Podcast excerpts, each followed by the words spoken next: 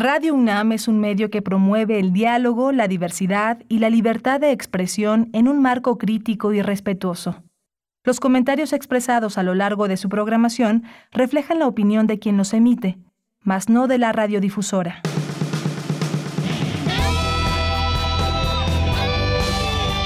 Prisma RU. Relatamos al mundo.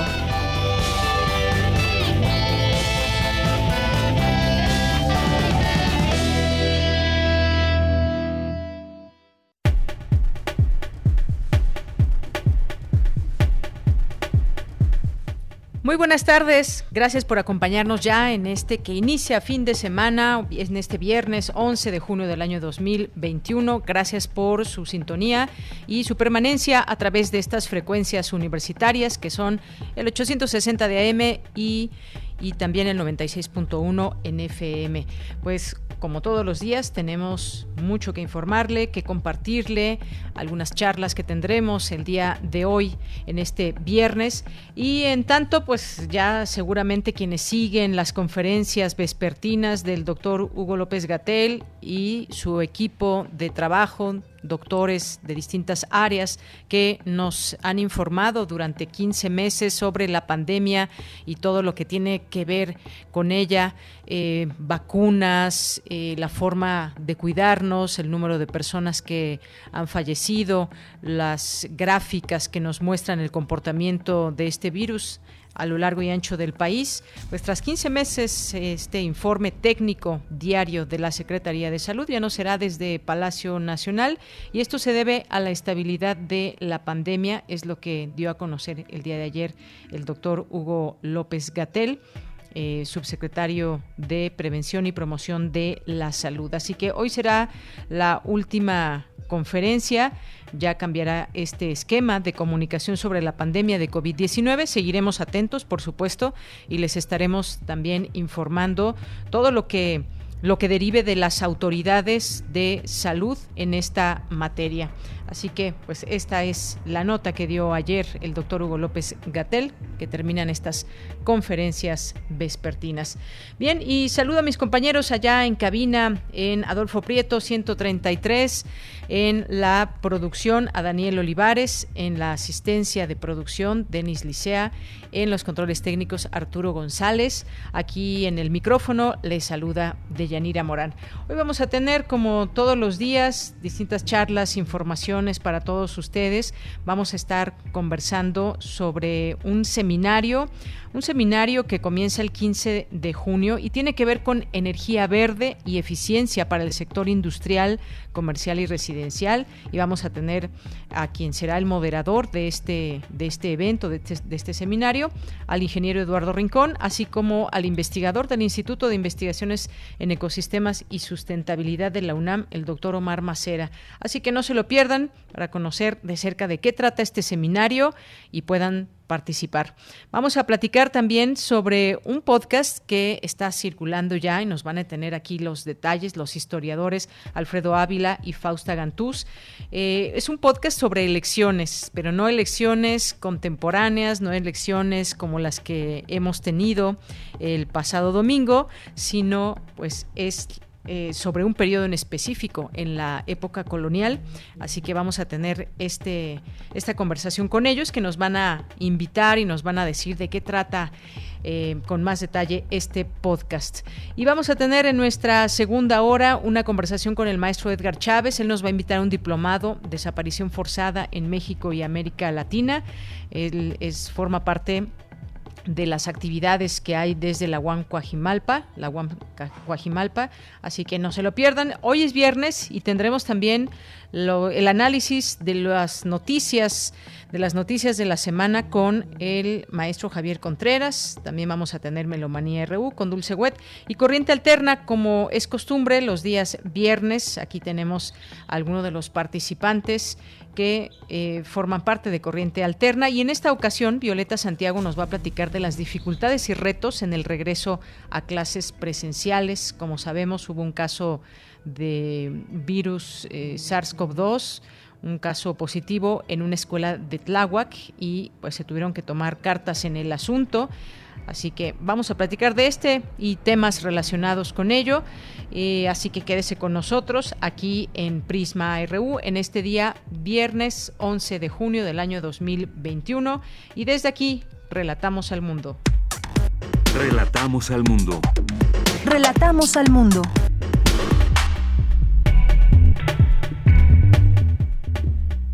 Bien, y en las, en las noticias, en resumen, participa el rector de la UNAM, Enrique Graue, en la ceremonia de clausura de la unidad temporal COVID-19 del Centro Citibanamex.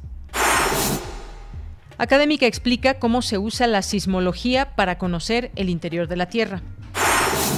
El Día Mundial contra el Trabajo Infantil se conmemora el 12 de junio. En esta ocasión, el tema propuesto es actuar ahora, poner fin al trabajo infantil. En el país, Oaxaca, Puebla y Chiapas son las entidades donde se registra principalmente este fenómeno analizan en presentación del libro las políticas de identidad en el marco de la crisis actual de las democracias y el capitalismo. En los temas nacionales, la titular de la Secretaría de Educación Pública, Delfina Gómez Álvarez, señaló que al menos un millón de alumnos de todos los niveles educativos en México desertaron durante la pandemia de COVID-19. En particular, dijo, en escuelas particulares de nivel bachillerato y universidad, lo que representa, indicó, entre 2.5 y 3% de la matrícula nacional. La secretaria de la Función Pública, Irma Heréndira Sandoval, informó que se iniciaron investigaciones contra integrantes de las Fuerzas Armadas por su posible participación en la desaparición de los 43 estudiantes de Ayotzinapa en 2014.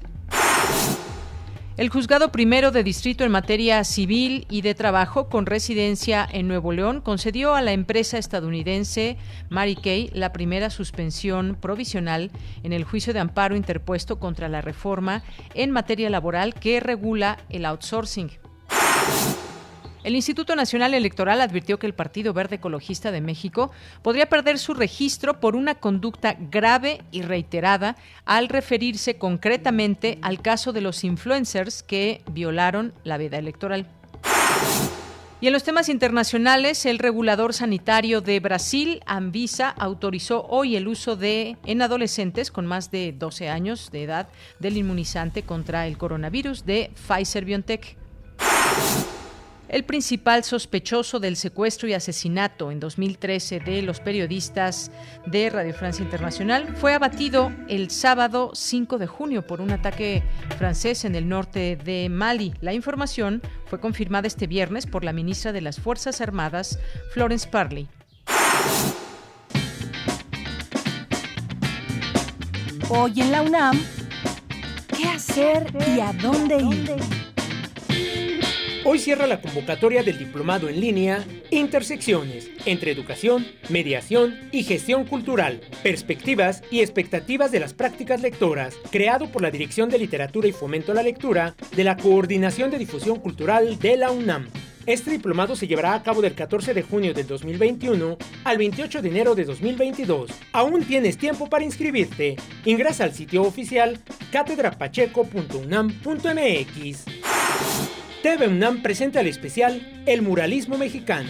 Disfruta de un recorrido por este movimiento artístico iniciado en México a principios del siglo XX, creado por un grupo de pintores intelectuales mexicanos después de la Revolución Mexicana. Descubre la vida y obra de grandes artistas como Diego Rivera, Fernando Leal, David Alfaro Siqueiros, Fermín Revueltas y José Clemente Orozco, entre otros, quienes gestaron la identidad nacional a principios de la década del siglo XX. No te pierdas el documental El Muralismo mexicano, que se transmitirá hoy en punto de las 21.30 horas por TV UNAM, canal 20.1 de televisión abierta.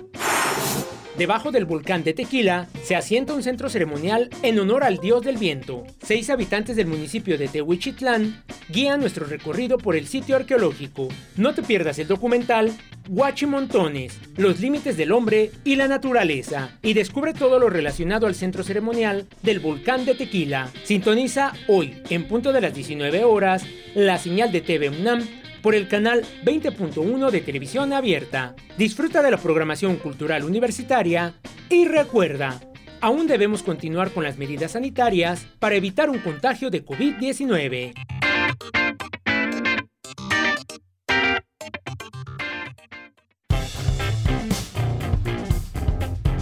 Campus RU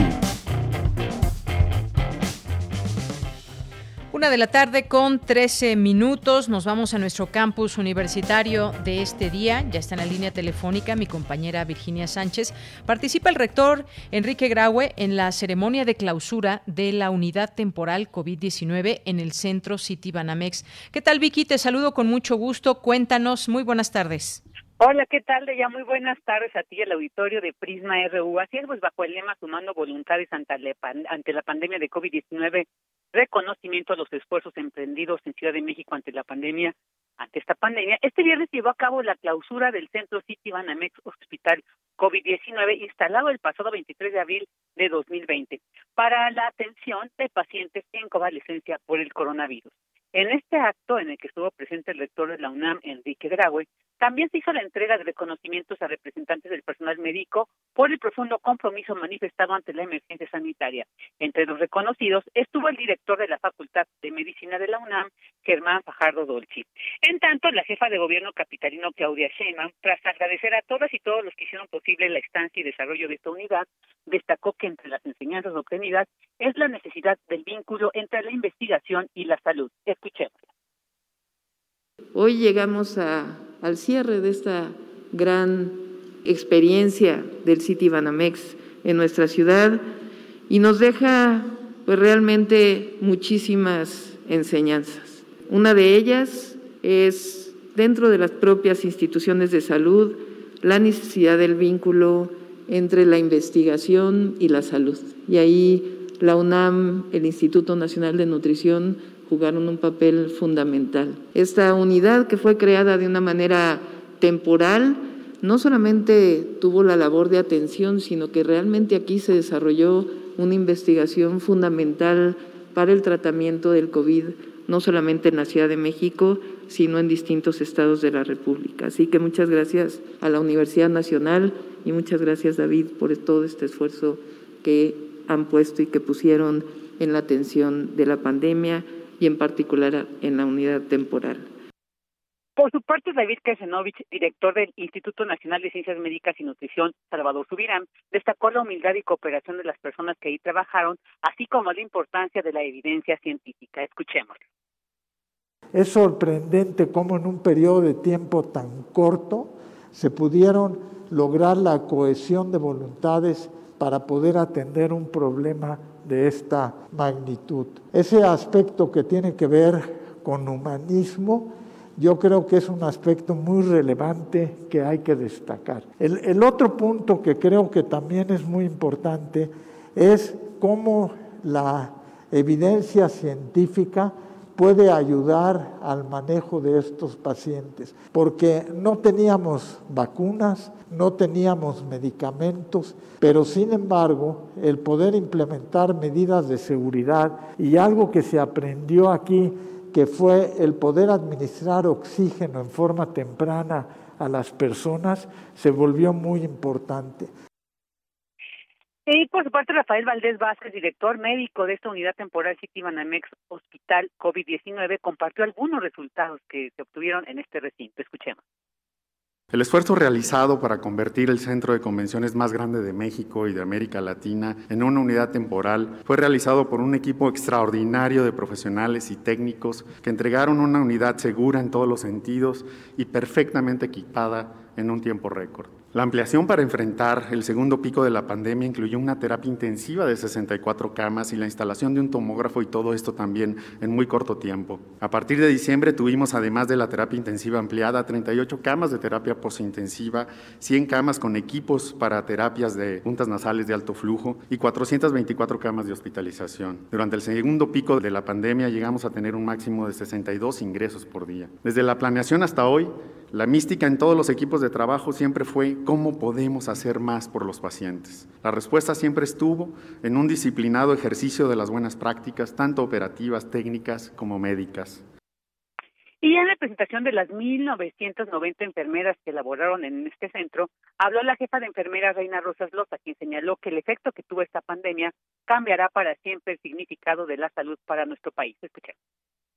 Por los que hicieron del verbo cuidar su bandera, y lucharon por la recuperación del paciente y porque nadie muriera en soledad, sin temerle a su miedo y usando el equipo de protección personal como escudo, por los que hicieron del trabajo duro la labor más hermosa del mundo y pintaron de luz la oscuridad y el miedo dentro de nuestro hospital, por el reconocimiento de las y los enfermeros, del personal médico y el equipo multidisciplinario, donde nunca nadie podrá dudar que nuestra labor fue y será un pilar fundamental durante la emergencia sanitaria, bueno, en este evento también estuvieron presentes Alejandro Soberón Curi, presidente ejecutivo y director general de Corporación Interamericana de Entretenimiento, y Carlos Slim Domit por la Fundación Slim. Para finalizar esta ceremonia de clausura se develó la placa conmemorativa Unidad Temporal COVID-19 en la que se reconoce al Centro Citibanamex el haber albergado durante 413 días a la unidad temporal COVID-19 y se agradece a las fundaciones y empresas de la iniciativa Sumamos por México, al Gobierno de la Ciudad de México, a la UNAM, y al Instituto Nacional de Ciencias Médicas y Nutrición Salvador Subirán, Subirán por brindar atención y tratamiento a 9.088 personas durante esta emergencia sanitaria. De ella, este es el reporte. Vicky, pues muchas gracias. Más de un año de servicio y todo el personal que trabajó ahí fue un esfuerzo conjunto por lo que hemos escuchado en estas interesantes reflexiones. Un trabajo muy duro eh, para también las personas que estuvieron trabajando ahí y para quienes fallecieron, que no lo hicieron solos, segunda cuenta una de las personas que estuvo ahí trabajando y sobre todo pues las enseñanzas que esto deja y 9.088 personas que fueron atendidas en este centro Citibanamex. Vicky, muchas gracias. Gracias a ti, ella. Muy buenas tardes. Muy buenas tardes y nos vamos ahora con nuestra compañera Cindy Pérez Ramírez. Presentan el libro Políticas de Identidad en el contexto de la crisis de la democracia. Cuéntanos, Cindy. Muy buenas tardes.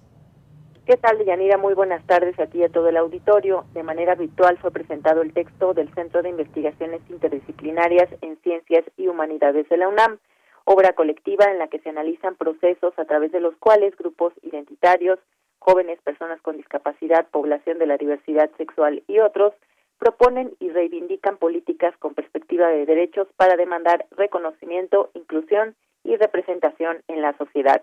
Escuchemos a la doctora en antropología social y consultora independiente, Karime Suri Salvatierra. La idea de la democracia como el mejor régimen político, o por lo menos el menos malo, evidenció que las condiciones del reconocimiento de la ciudadanía no se acababan en la posibilidad de la representación, ya que la representación la mayor parte de las veces identificaba a un ciudadano tipo que solo existía en el ideal de quienes hacen la política o de la política una profesión. La heterodoxia se mostró apabullante desde los años 60 del siglo pasado y son las feministas las que colocan la importancia de la identidad cuando expresan lo personal es político. En su intervención, el senador independiente Emilio Álvarez y detalló que el impacto del neoliberalismo no solo como forma económica, sino como eje político de la acción en lo público y lo privado. Como las democracias en su propio ejercicio pudiendo atentar a sí mismas. Y hay una enorme discusión si es un déficit en democracia, un déficit de la democracia o si ni siquiera hemos llegado a la democracia. En gobiernos que están llegando en una representación de búsqueda de soluciones de la gente donde la democracia no está satisfaciendo derechos básicos. Entender a la democracia como un régimen de derechos para todas y todos. Y en ese ánimo, pues claramente se entiende los grandes déficits de, los de las democracias en América Latina. Eh, las desigualdades y las negaciones en el ejercicio de derechos para enormes proporciones de la población pues han quedado de manifiesto que los últimos 30, 40 años en materia de avance democrático es muy deficitario. De Yanira, el libro Políticas de Identidad en el contexto de la crisis de la democracia también analiza la influencia de grupos religiosos y grandes poderes económicos en la toma de decisiones. Esta es la información. Cindy, muchísimas gracias por esta información y muy buenas tardes. Muy buenas tardes. Prisma RU. Relatamos al mundo.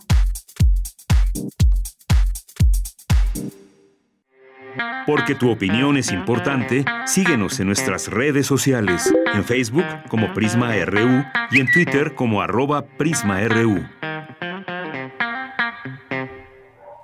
Bien, continuamos. Es la una de la tarde con 23 minutos. Como les habíamos comentado, pues vamos a platicar de este seminario que se llevará a cabo el próximo, el próximo 15 de junio y se va a hablar sobre energía verde y eficiencia para el sector industrial, comercial y residencial y qué significa para cada, para cada sector y qué hay también también de, de, todo este tema. Bueno, pues vamos a, vamos a platicar, ya están en la línea telefónica quien es el moderador, el ingeniero Eduardo Rincón, coordinador de programas nacionales estratégicos de CONACIT, eh, profesor e investigador de la Universidad Autónoma del Estado de México, la Facultad de Ingeniería y la Universidad Autónoma de la Ciudad de México. Ingeniero, bienvenido, muy buenas tardes. Muy buenas tardes, muchas gracias por la invitación.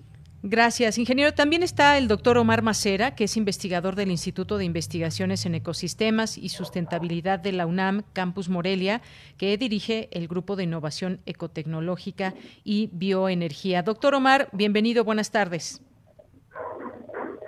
Doctor Omar, ¿me escucha? Sí, muchas gracias, Deñanira.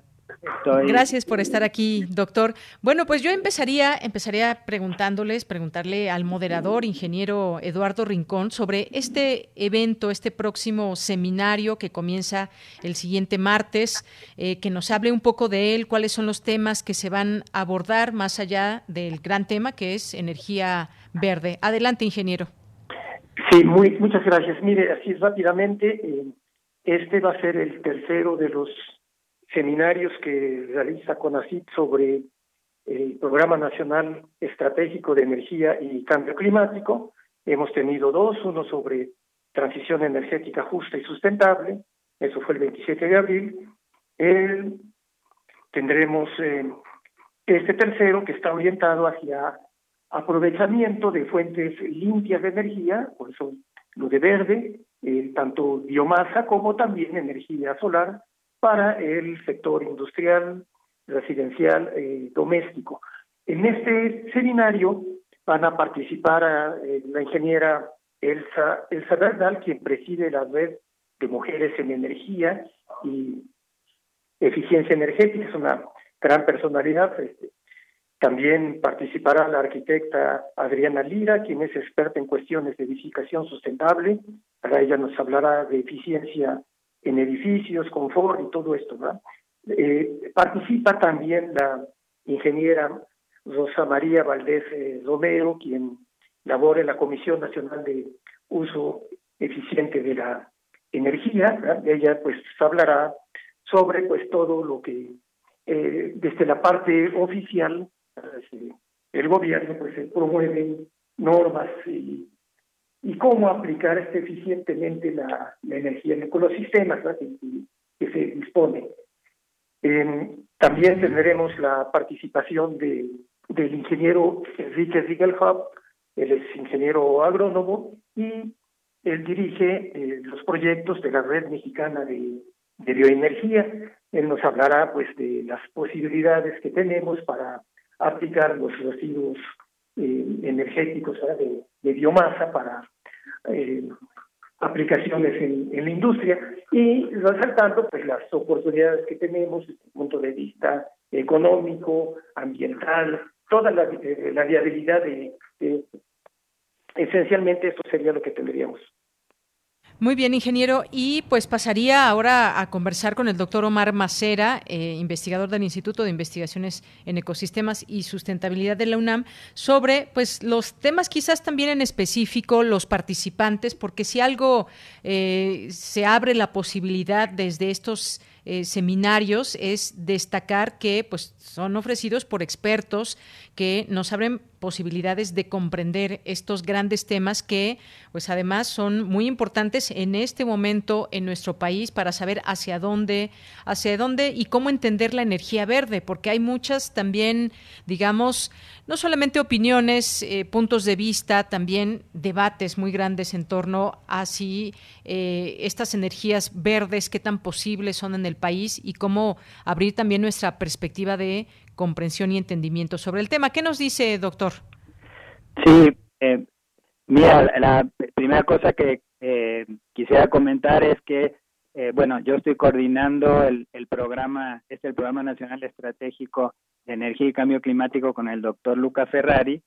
Y justamente como comentaba el, doctor, el ingeniero Eduardo Rincón, pues la idea es ir dando una pincelada, una perspectiva de, la energía en sus diferentes dimensiones relacionadas justamente con la necesidad tan grande que tenemos de una transición energética que sea justa y sustentable, ¿no? Y, y que nos ayude, en, eh, a, por ejemplo, en este caso, a mejorar la soberanía energética, el acceso a energía de la población que ahora no, no la tiene, y pues eh, otras metas de tipo económico ambiental también, ¿no? Cumplir, eh, cumplir con los compromisos ahora de la de la Convención de Cambio Climático, etcétera, ¿no? Y entonces en este tercer seminario es muy interesante porque el sector industria y el residencial en conjunto constituyen 50% de la demanda de energía en el país, ¿no?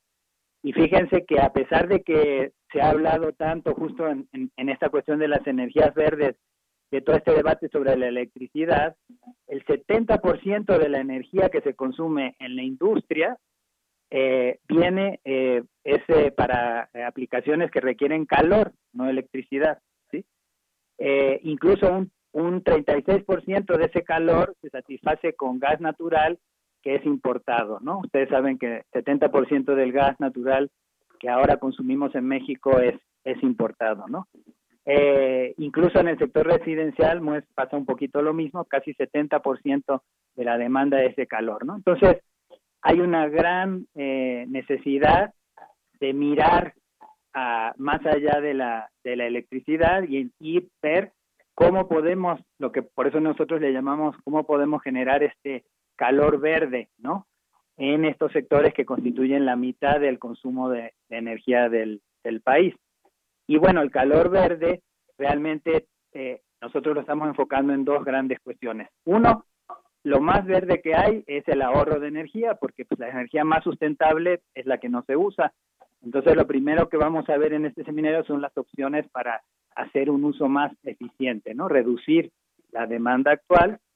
Y en segundo lugar, las aplicaciones que vienen de dos fuentes que también han sido poco trabajadas, poco discutidas, ¿no? Uno es la energía de la biomasa, ¿no? Que son todos, sobre todo de todo lo que viene de los residuos de las actividades agropecuarias, forestales, de la agroindustria, que son enormes. Y el otro es el calor solar, porque hemos, se habla mucho, ustedes saben ahora de la energía fotovoltaica, pero se habla mucho menos de toda esta cuestión del, del calor solar eh, que, que, tiene, bueno, los más evidentes que conocemos todos son los calentadores solares domésticos, pero hay aplicaciones muy interesantes para, para la industria.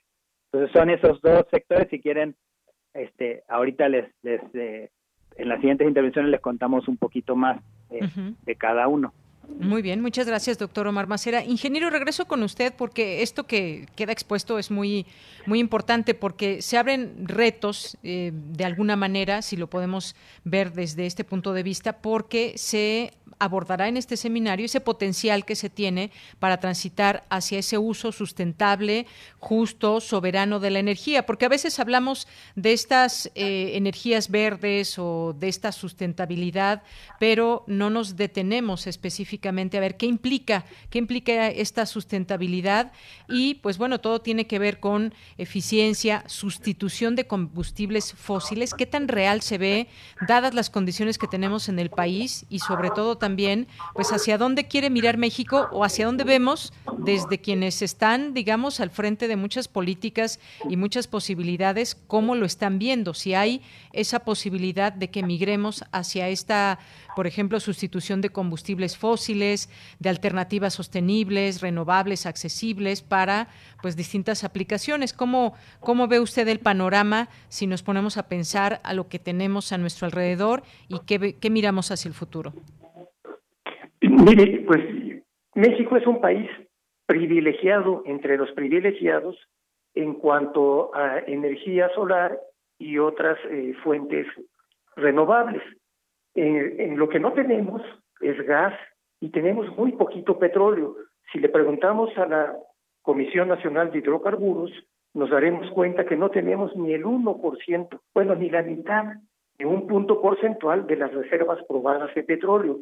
Y si hablamos de gas, en lo que se está basando actualmente la generación eléctrica y el consumo de combustibles para calor a nivel industrial, incluso a nivel doméstico, como mencionaba el doctor Omar Macera, resulta que no tenemos ni el 0.1% de las reservas de gas. Entonces es importantísimo, ¿verdad?, que nosotros eh, empecemos a usar el recurso que es tan abundante y que nos llega gratuitamente. Entonces, hay sistemas ya desde hace mucho bien probados, los calentadores solares los debíamos usar todos. Yo tengo más de dos, dos décadas sin consumir un gramo de gas aquí en Toluca, donde vivo, para porque pues tengo 300 litros de agua hirviendo con mi calentador solar, pero también puedo hacer cualquier guiso, barbacoa, frijoles, todos los días del año, aún en temporada de lluvias, aún ahorita que está eh, nublado en la Ciudad de México, pues podemos nosotros eh, cocinar, pero también podemos alcanzar temperaturas para la aplicación industrial que fuera necesaria. Ahora, si hablamos de sustentabilidad, pues tenemos que hablar de costos, ¿verdad? de precios, tenemos que hablar de, emisiones, de cuidado del ambiente, tenemos que hablar de que sea algo benéfico para todo mundo y no nada más para, para las élites. Entonces, este, son sistemas que eh, están pensados que nos sirvan a todos, a todo mundo, de todos los estratos sociales, no nada más los ricos, y en todos los, los sectores. El sector industrial, como ya se mencionó, el sector doméstico, ¿verdad? Pero también el sector comercial y, e incluso el, agropecuario. Todo esto se, se trata en, otro, en este y en otros, en otros seminarios. Lamentablemente, para nuestro seminario del próximo martes apenas tendremos dos horas, ¿verdad? y esto pues da para hablar muchísimo más. Claro, efectivamente, así que pues estaremos atentos de otros seminarios y otros temas que, que, nos abran la posibilidad de seguir entendiendo todos estos temas. Gracias, ingeniero. Y regreso con el doctor Omar Macera, que nos iba a platicar ya en específico algunos, algunos temas y algo de lo que se platicará también en este seminario.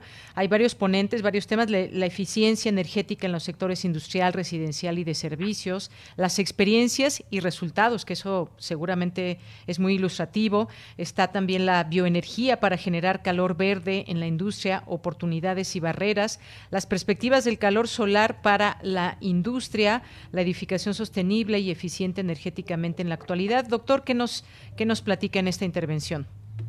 Sí, bueno, la, verdad es que eh, les realmente los invito porque a, que presencien el, el seminario, este seminario o webinario, ¿no? Porque va a ser virtual porque en efecto tenemos una, una serie de temas muy interesantes que aparte, como les comentaba, como estamos comentando hace un ratito, pues son innovadores porque eh, realmente no, es, no se están tocando prácticamente en la opinión pública, ¿no? Y eso tienen que ver, por un lado, vamos a tener la participación de la, de, de la ingeniera Rosa María Valdés, que nos va a hablar de, de todo el rol que está jugando la Comisión la CONUE, ¿no? La Comisión Nacional de Uso Eficiente de la Energía, que tiene un rol enorme y pues en, en una estrategia, ¿no? De sustentabilidad, como mencionamos, eficiencia es casi la mitad, la mitad del, de las metas se consiguen a nivel mundial en todas las estrategias con mayor eficiencia. Entonces, es enorme lo que, o sea, lo que se puede lograr y bueno,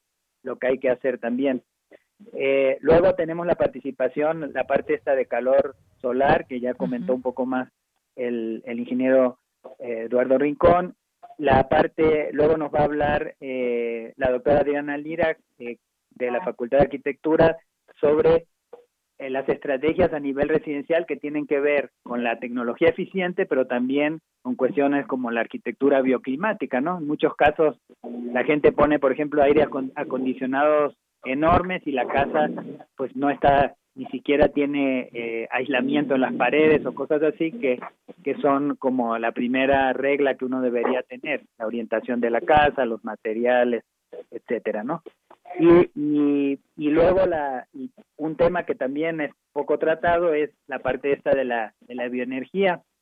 Aquí está interesante porque fíjense que la, la bioenergía es constituye el 10% del uso actual de la energía en México, entonces pues es un, un recurso, de hecho, en términos porcentuales, el, el, el, recurso renovable más, más importante y puede jugar un papel muy claro como complemento a la solar, a la eólica, etcétera, ¿no? Y resulta que, bueno, en México tenemos un potencial enorme, como, como comentaba el ingeniero Eduardo Rincón, pues además del, del solar y otros renovables, hay imagínense, 70 millones de toneladas se producen residuos al año, residuos que quieren decir bagasos, todo tipo de, eh, de desechos, cascarillas, de cuestiones en la de la industria, de la, de la agricultura y luego de la agroindustria, ¿no? Acerrín, desechos, trocería de madera, etcétera.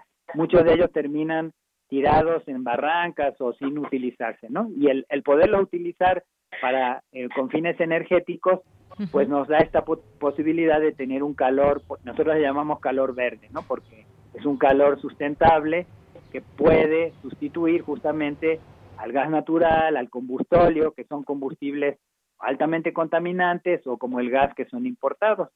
Entonces, eh, ahí como que ahora que nos comentaba sobre la sustentabilidad, pues con estas aplicaciones tenemos la posibilidad de dar empleo y, generar este pues eh, oportunidades económicas en, en las comunidades rurales, a la vez tener tecnología limpia y usar y eh, generar pues evitar al país no la generación de la importación no de de, combustibles que son muy onerosos para, para el sector gubernamental. Entonces, se van a describir justamente opciones, ¿no? En, en los ingenios, en la, en la, en la industria de alimentos, incluso en la siderúrgica y la cementera para, eh, para este tipo de, de alternativas, ¿no? Esto complementado con la solar, como ya mencionaba eh, Eduardo, pues es, eh, nos da un panorama donde las energías limpias, estas energías en particular, pueden eh, sustituir gran parte del calor que ahora viene,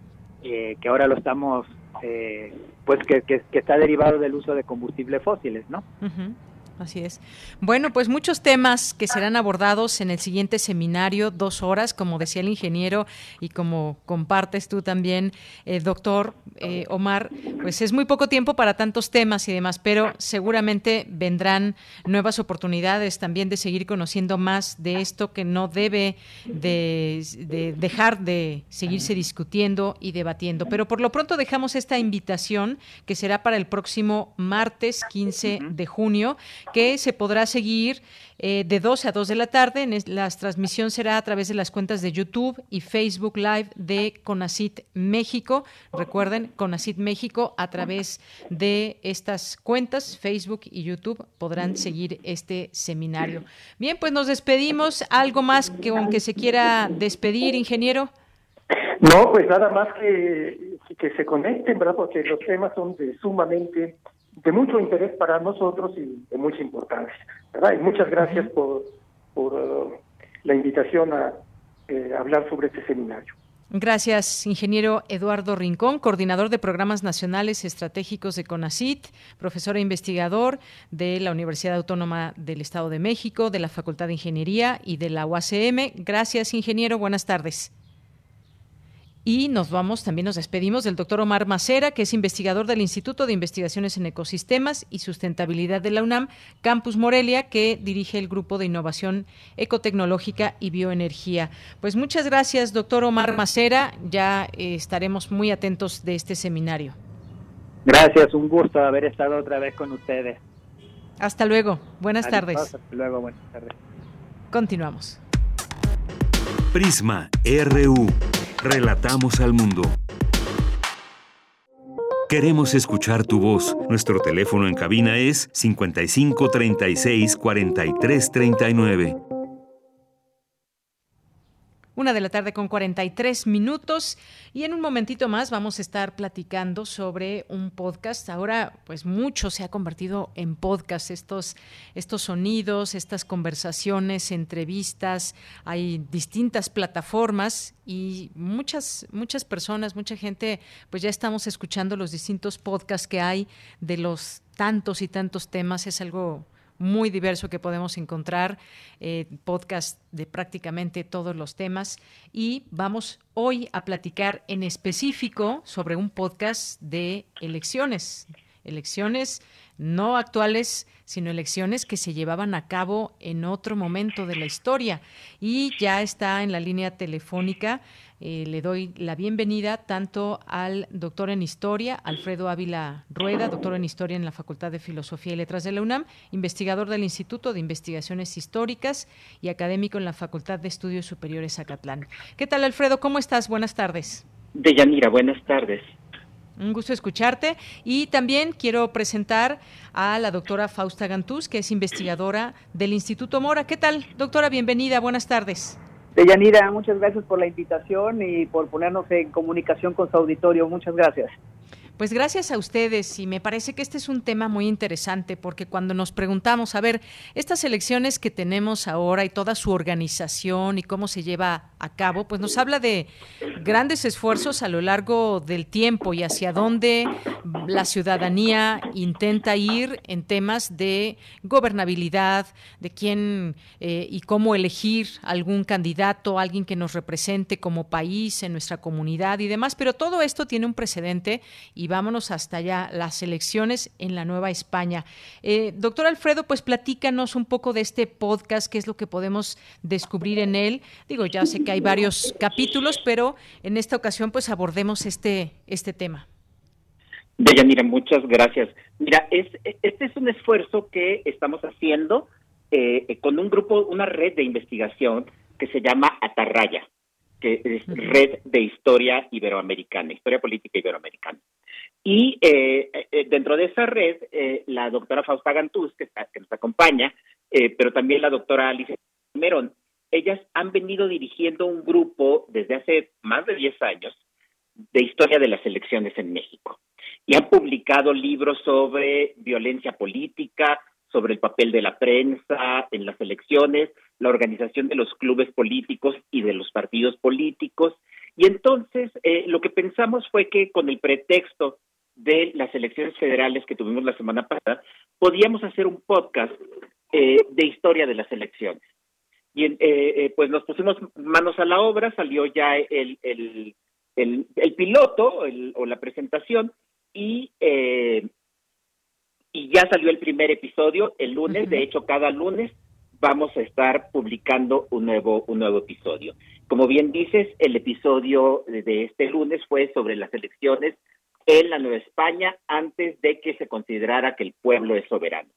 Eh, el siguiente podcast, eh, el lunes siguiente, estará disponible, será sobre las elecciones durante la guerra de independencia, cuando ya se consideraba que el pueblo era soberano pues momentos muy importantes para conocer qué pasaba en esos momentos en cuanto al tema de elecciones, al tema de la democracia, cómo se abordaba.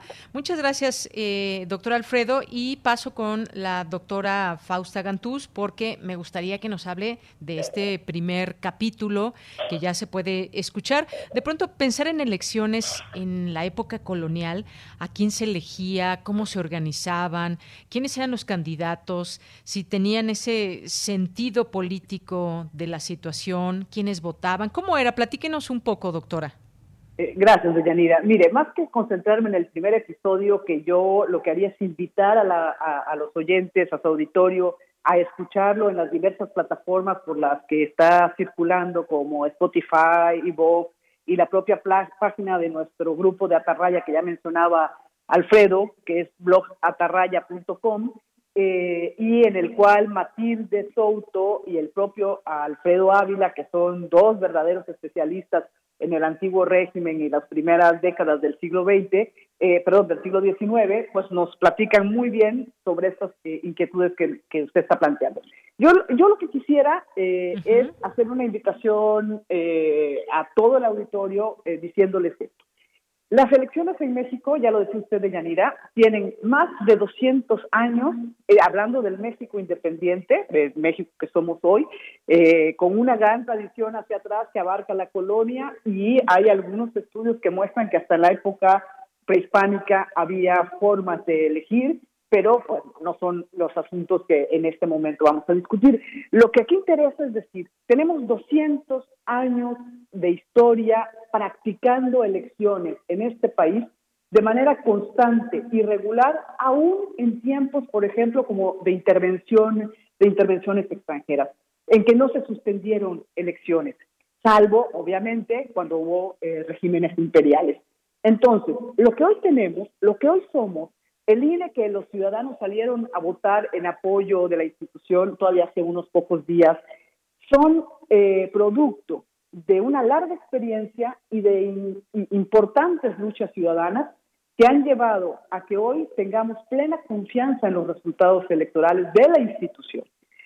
¿Cómo se hacían? Es muy complejo, participaban antes los municipios, eran en realidad los encargados de hacer elecciones, participaba como hoy también la ciudadanía eh, a cargo de levantar padrones, de instalar casillas, eh, de contar votos, etcétera. No sé de cuánto tiempo disponemos, así que usted córteme cuando...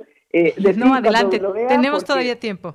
Porque uno, uno, como es un tema que nos gusta, nos picamos, de ahí nos vamos como hilo de media. Como dijo Alfredo, tenemos más de 10 años trabajando este tema, más de seis libros, tenemos seis libros de, de eh, colaboraciones, ¿no? De diferentes autores que se han trabajado de manera sistemática en seminarios, en proyectos de investigación, por supuesto es un tema que nos gusta.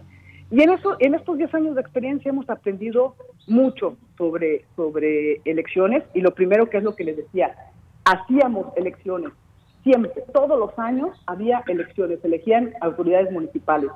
Cada dos años se elegían diputados locales y cada cuatro años se elegían presidentes, se elegían gobernadores, se elegían en los momentos en los que hubo eh, senadores y, diputados eh, federales siempre. Eh, entonces, el pueblo mexicano no empezó a votar después de la revolución, ha votado desde hace mucho. Y saber un poco sobre, de todo esto, pues es, la, es la, la intención de estos podcasts que no se tratan de clases magistrales ni de conferencias, sino de una charla entre amigos, entre amigas, entre colegas, que hemos trabajado estos temas con pasión y que queremos compartir nuestra experiencia con públicos amplios, eh, eh, no solo con especialistas, y que podamos realmente difundir eh, lo que ha sido un trabajo de muchos, muchos años. Muy bien, pues qué interesante suena todo esto. Queremos invitar al público justamente a que lo escuche para que pues no les no les platiquemos exactamente eh, qué van a decir, pero sí algunas preguntas yo dejaba un poco en el aire para que eh, generar esa curiosidad también en los en los radioescuchas para invitarlos a que escuchen este podcast porque efectivamente cómo era, cómo se organizaban y, y cómo eran esas votaciones, obviamente algo muy diferente, pero al ser un precedente, pues es importante conocer qué antecede en nuestra historia a este ejercicio ciudadano tan, tan importante, cuáles eran los derechos que, se ganaban, por ejemplo, con, las elecciones. Eh, importante también conocer todos estos datos, eh, eh, la organización, todo, todo cuenta. Y pues ahí dejamos esta invitación donde se puede escuchar para quienes nos estén sintonizando en este momento y algo más que nos quieras comentar, doctor Alfredo. Pues mira, eh, eh, efectivamente eh, hay que invitar a, la gente a que a que escuche este podcast, a las urnas se llama, y tiene una intención didáctica. Nosotros pensamos en la gente que que pues solamente se interesa por la historia, pero no tiene ninguna formación. estamos pensando también en colegas que, que son sociólogos o politólogos y que de pronto nos dicen que en realidad antes de 1988 no vale la pena estudiar en las elecciones, porque claro, en el, en el siglo XX pues el PRI controlaba todo, entonces pues, no, no, no, vale la pena estudiarlas, o en el XIX pues estaban los caudillos como Santana o como Porfirio Díaz, y entonces ¿para qué sirven las elecciones? Y lo que, lo que las investigaciones han mostrado, y, queremos eh, manifestarlo a través del podcast, es que en realidad las elecciones eran competitivas. Las elecciones tenían un sentido y ah, la participación eh, a veces era mucho mayor de, lo que imaginamos. Eh, y, ya pensando un poco en el, primer episodio eh, de las elecciones en Nueva España, que por supuesto tenían un sentido completamente distinto al que, al que vino después, pero un poco para, generar esta expectación. Eh, que, estás mencionando. Bueno, casi siempre pensamos que las elecciones o que el derecho al voto llegó a las mujeres en México a mediados del siglo XX. Pues en la Nueva España había mujeres que votaban. No, no voy a decir más, pero, pero, pero bueno, es, es, un dato interesante que nos muestra cómo hay, había una cultura política distinta en, en, en este territorio. Muy bien. Bueno, pues ahí dejamos esta invitación. Ojalá que les interese. Yo les puedo decir que ya escuché este primer capítulo, me gustó mucho. Creo que aprendí, aprendí cosas, cosas que quizás uno desconoce de este eh, caso en particular, de este tema en particular sobre elecciones y esa organización me resultó muy interesante. Les puedo decir a, a nuestro público para que lo puedan escuchar. Así que, pues me despido de ambos, no, a no ser que quieran agregar algo más. Eh, Alfredo, eh, doctora Fausta? Deyanira, pues no, agradecerte, agradecerte las, las, preguntas que lanzaste para despertar la curiosidad del auditorio y decir que, bueno, no precisamos exactamente en cada uno de lo, de lo, de lo que tratamos en cada uno de los capítulos, porque eh, estas preguntas que usted plantea justamente implican una gran complejidad. O sea, fueron cambiando a lo largo del siglo XIX. No, una, no hubo una sola forma de votar, sino que esto se fue transformando a lo largo del siglo y por eso vale la pena escuchar cada episodio para enterarse de cómo fue en cada momento o en cada coyuntura política, ¿no? Y pues muchísimas gracias por brindarnos este espacio para difundir este trabajo y muchas gracias a Alfredo por sus gestiones y porque fue el autor eh, de la idea original a la que luego ya en conjunto le hemos ido dando forma. Así que muchas gracias Alfredo, muchas gracias Deyanira y al auditorio, ojalá nos escuchen. Muchas gracias doctora, hasta luego. Hasta Muy buenas tardes. La doctora Fausta Gantús, investigadora del Instituto Mora. Y Alfredo, pues también me despido de ti. Yo, yo escuché este podcast a través de Spotify y bueno, pues dejamos ahí el nombre. Recuérdanos a las urnas. A las urnas, historia de las elecciones en México. Eh, y están todos invitados a escucharlo, ya sabes, cuando, cuando no está Prisma RU, pueden ponerse sus audífonos y escuchar el, el, podcast. Claro que sí. Alfredo, doctor Alfredo, muchas gracias y buenas tardes. Gracias, Deyanira. Hasta luego. Bien, pues también fue el doctor Alfredo Ávila Rueda, doctor en Historia en la Facultad de Filosofía y Letras de la UNAM, investigador del Instituto de Investigaciones Históricas y académico en la Facultad de Estudios Superiores Acatlán. Continuamos. Nacional RU.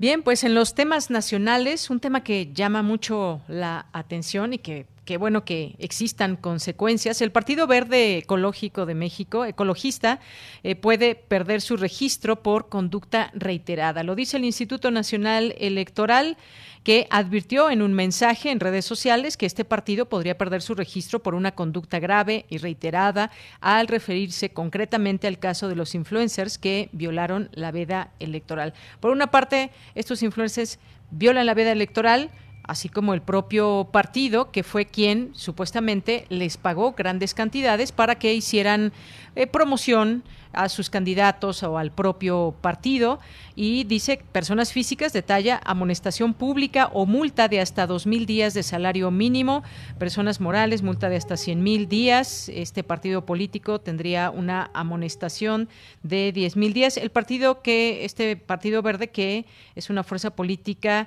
que no sabemos o desconocemos cuál es su ideología, eh, porque pues siempre, siempre se afianza de los partidos más grandes o que tienen más poder en ese momento.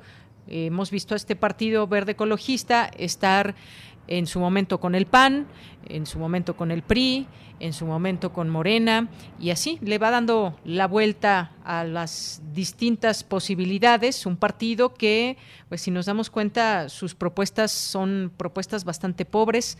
ecologista, pues es solamente un apellido al que no le rinden tributo. Y podemos decir muchas cosas más de este Partido Verde Ecologista, que pues ni siquiera entiende el sentido de la ecología o por lo menos y lo digo porque no lo ha demostrado y esto es parte de lo que ha sucedido con respecto al INE y a, este partido verde ecologista. Hay otro tema, hay otro tema muy importante, lamentable, triste, al menos un millón de alumnos desertaron durante la pandemia, es una cifra que da a conocer hoy la Secretaría de Educación Pública eh, y pues bueno, señala este millón de alumnos de todos los niveles educativos en México que pues desertaron durante la pandemia de COVID-19, pero en particular se habla de escuelas particulares de nivel bachillerato y universidad, lo cual representa entre 2.5 y 3% de toda la matrícula nacional. Así que esta cifra cuáles serán los retos en educación, cómo hacer que muchos de estos, de estos estudiantes regresen a las aulas. Sin duda, pues ahí tiene varios retos ya las, las autoridades de educación pública. Y por otra parte, el día de ayer, Emma Coronel, esposa del Chapo Guzmán, se declaró culpable eh, Emma Coronel Aispuro se declaró culpable de tres cargos criminales formulados en su contra por el gobierno de Estados Unidos en un tribunal federal en Washington, descartando con ello su derecho a un juicio ante un jurado y reconoció que existe un acuerdo de culpabilidad negociado con los fiscales estadounidenses. Coronel Aispuro se presentó la mañana de ayer ante el juez Rudolf Contreras del Tribunal de Distrito de Columbia eh, de Columbia, Washington, se le detallaron los tres cargos en su contra y se le preguntó si entendía las implicaciones de su decisión. Bueno, pues esto fue parte también de lo que ha sucedido en los temas nacionales. Y nos vamos a ir al corte, nos vamos a ir al corte, regresaremos con más información, quédese con nosotros y ya tendremos oportunidad también de leer sus comentarios, ver qué nos están diciendo en las redes sociales, en arroba Prisma RU en Twitter y Prisma RU en Facebook. Así que quédese con nosotros, regresamos en un momento a la segunda hora de Prisma RU. Prisma RU. Relatamos al mundo.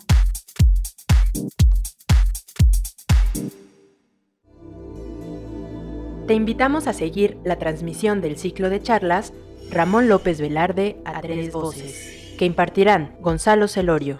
Quiero hablar un poco de esta dialéctica que yo creo que es muy revelador en la poesía López Velardiana. Fernando Fernández abordará lo que se ha dicho sobre la enigmática mujer y ahondará en el misterio con la búsqueda de un diario y de unas cartas perdidas que van a ser una revelación. Y Vicente Quirarte. Se referirá a los contemporáneos mexicanos de Ramón López Velarde que crecieron y ayudaron a crecer al poeta.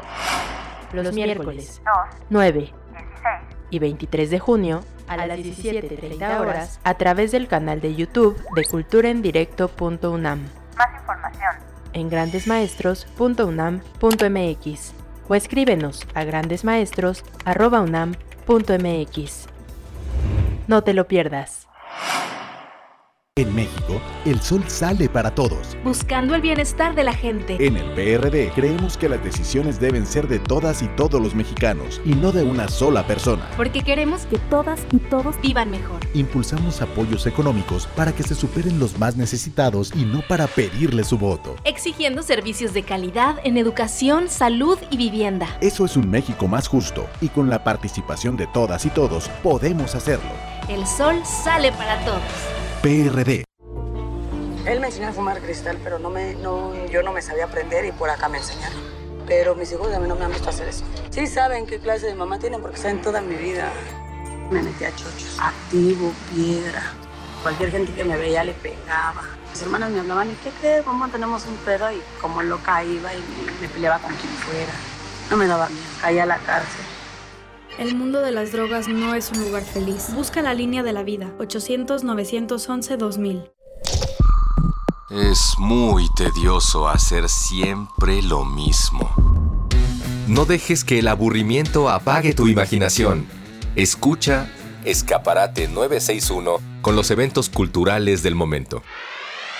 Viernes a las 15:15 horas por Radio UNAM. Entretenimiento y cultura. Radio UNAM. Experiencia sonora.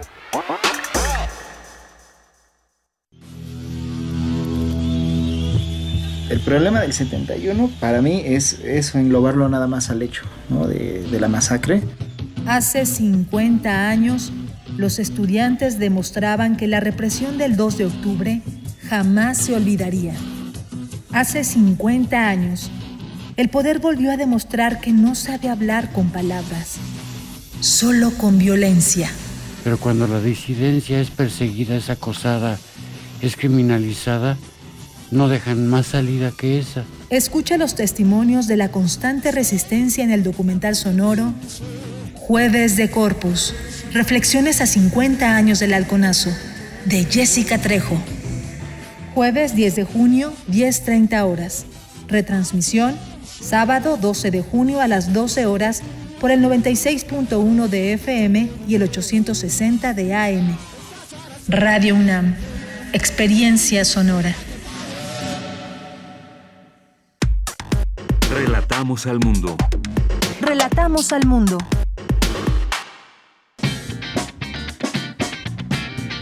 Mañana en la UNAM, ¿qué hacer y a dónde ir? Teatro UNAM abre la convocatoria del taller de crítica teatral, Criticar o no, que será impartido por la dramaturga y periodista Alegría Martínez. Dicho taller está dirigido a personas interesadas en el fenómeno teatral y la interlocución por escrito con comunidades. Este taller se llevará a cabo del martes 15 de junio al viernes 2 de julio, los días martes y viernes de 16 a 19 horas a través de la plataforma Zoom. Aún puedes inscribirte. Consulta las bases de la convocatoria en teatrunam.com.mx. Luego de la masacre del 2 de octubre de 1968, los estudiantes se reorganizan y siguen exigiendo libertad, procesos democráticos en sus escuelas y la liberación de los presos políticos. La represión también continuó con grupos cada vez más especializados, pero aún así deciden tomar las calles de nuevo el 10 de junio de 1971 para insistir en las reformas en sus escuelas y el apoyo a sus compañeros de Nuevo León. La respuesta del Estado fue brutal. El grupo paramilitar Los Halcones los ataca a golpes y balazos, asesinando a decenas de manifestantes e hiriendo a otros más. No existe ya posibilidad de diálogo, así que los jóvenes optan por continuar la resistencia de otras formas e inician luchas campesinas, obreras, sindicales y la vía armada por todo el país. De esto nos hablan los protagonistas y estudiosos del punto de quiebra histórico y social que detona ese jueves de Corpus y cómo deciden integrarse al pueblo los jóvenes de aquel entonces. No te pierdas el documental sonoro Jueves de Corpus, Reflexiones a 50 años del halconazo. Sintoniza el próximo sábado 12 de junio, en punto de las 12 del día, nuestras frecuencias 96.1 de FM y 860 de AM. No te puedes perder una emisión más de la serie Archivo de la Bienal Internacional de Radio, que en esta ocasión presenta El Gremio, original de Oscar Gama, que obtuvo el segundo lugar en la categoría de radiodrama en la Bienal de Radio de 2012. A veces la verdad no importa como debería, y solo la ficción la puede contar. Este radiodrama narra el movimiento estudiantil de 1968 desde la perspectiva de los diarios y los periodistas del momento comprometidos con la verdad. Sintoniza mañana sábado 12 de junio, en punto de las 20 horas, nuestras frecuencias 96.1 de FM y 860 de AM. Disfruta de nuestra programación sonora y recuerda, si aún te es posible, quédate en casa.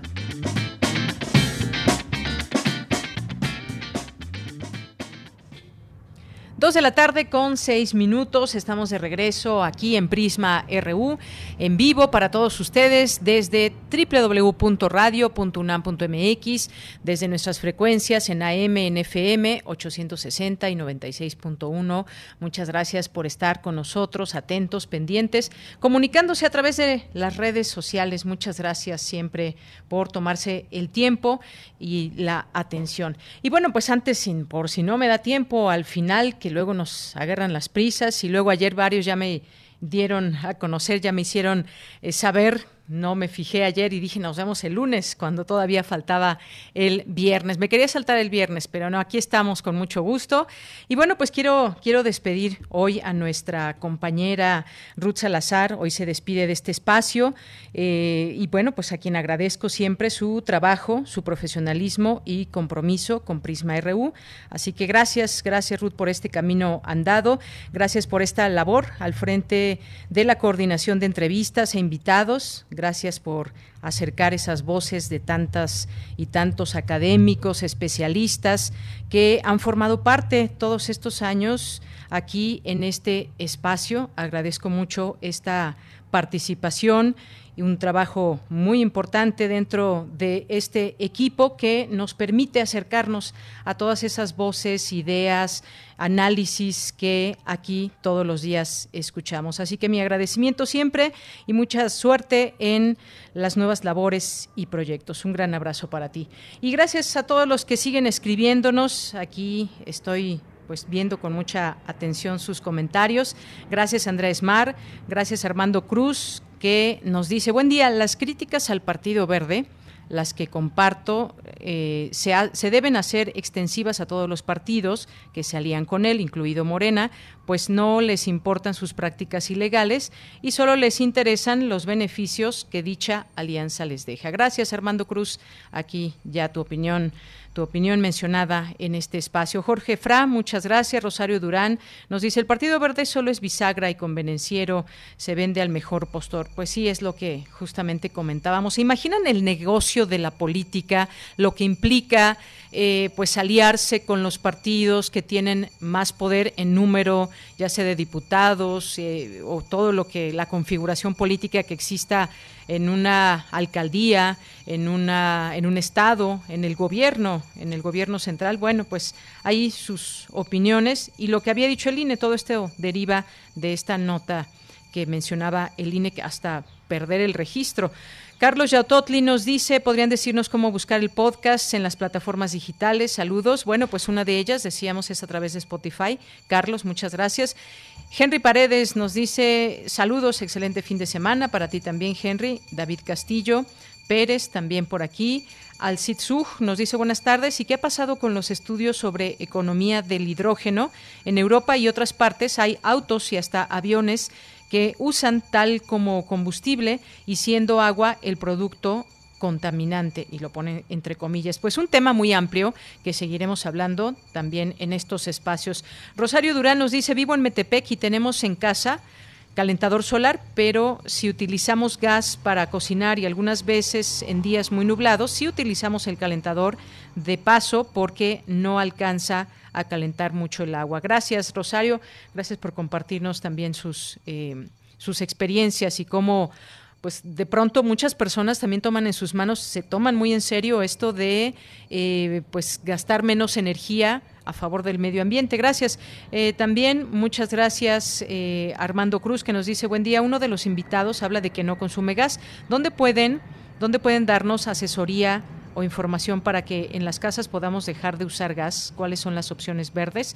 Armando, pues sería muy bueno también eh, poder escuchar este seminario para que eh, pues también abramos estas perspectivas y podamos ser parte también de, de, la solución y de las propuestas en todo esto y además de que seguiremos tocando estos temas en el espacio de Prisma RU.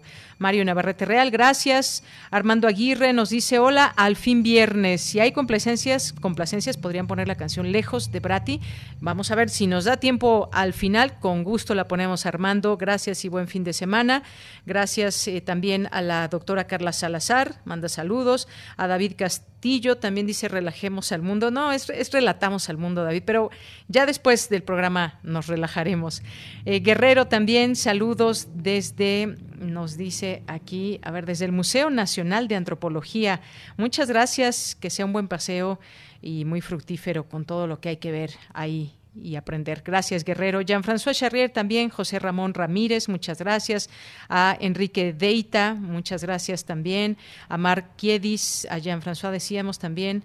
Eh, y también aquí, muchas gracias Muchas gracias a todos los que están presentes. Rosario, que ya mencionábamos también, eh, Andrea González, eh, Silvia Vargas, sí me mencionaban que ayer dije, nos vemos el, el, lunes. Pero todavía estamos aquí, es viernes y estamos ya por terminar este informativo en un rato más. Diogenito nos dice saludos a todo el equipo, un fuerte abrazo también a Ruth, mucho éxito en lo que venga. Armando Aguirre también, muchas gracias, dice después de todo, el problema es que la gente sigue votando por el verde. Efectivamente, también, también.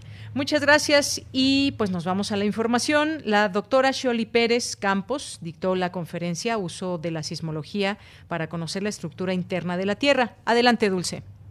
Deyanira, muy buenas tardes a ti al auditorio de Prisma RU. Es muy poco lo que se ha podido observar directamente de la estructura interna de la Tierra. Los cañones más profundos muestran apenas unos cientos de metros de las rocas más superficiales y las perforaciones más profundas hasta la fecha no han alcanzado a penetrar tanto. Sin embargo, ha sido posible obtener bastantes datos acerca del interior de nuestro planeta a partir de estudios de los sismos. Cuando se determinaron el volumen y la masa de la Tierra, se observó que su densidad es mucho mayor que la densidad promedio de las rocas que encontramos en la superficie, lo que quiere decir que las rocas del interior del planeta deben ser mucho más densas que las de la superficie. Además, la Tierra tiene un momento de inercia demasiado pequeño para su masa total, lo que indica que las rocas más densas deben estar concentradas cerca del centro. Durante la conferencia Uso de la sismología para conocer la estructura interna de la Tierra, la doctora Shioli Pérez Campos, académica del Instituto de Geofísica de la UNAM, explicó cómo la sismología puede ayudar a estudiar el interior de nuestro planeta.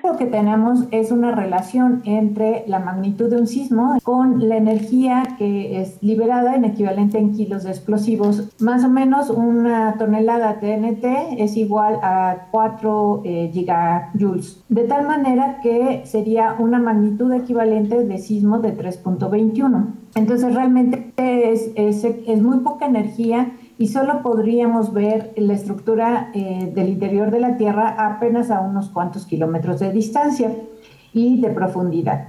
Entonces, para poder penetrar más abajo necesitamos sismos y uno de magnitud 5, pues ya estamos hablando de una liberación de 2 por 10 a la 12 joules y ya podemos penetrar mucho más abajo. La académica precisó cuáles son los sismos que ayudan a conocer mejor el interior de la Tierra. Sin embargo, estos, eh, estos eventos no son registrados a grandes distancias, por lo tanto eh, es difícil ver también grandes profundidades. Ya uno de magnitud 5.5 ya es posible verlo prácticamente en todo el mundo y con él se puede hacer el análisis del interior de la Tierra. Y nada más para referencia, pues uno de magnitud 7 está liberando aproximadamente 2 por 10 a la 15 joules y uno de magnitud 9 es 2 por 10 a la 18 joules. De Yanira Auditorio de Prisma RU, la doctora Shioli Pérez Campos dijo que gracias a los sismos y la transmisión de sus ondas por el interior de la Tierra es que se conoce en la actualidad incluso la estructura del núcleo del planeta. Hasta aquí la información. Muy buenas tardes. Gracias. Nos vamos ahora con Cristina Godínez. Mañana se conmemora el Día Mundial contra el Trabajo Infantil. Adelante, Cristina. Buenas tardes, Deyanira. Un saludo para ti y para el auditorio de Prisma RU.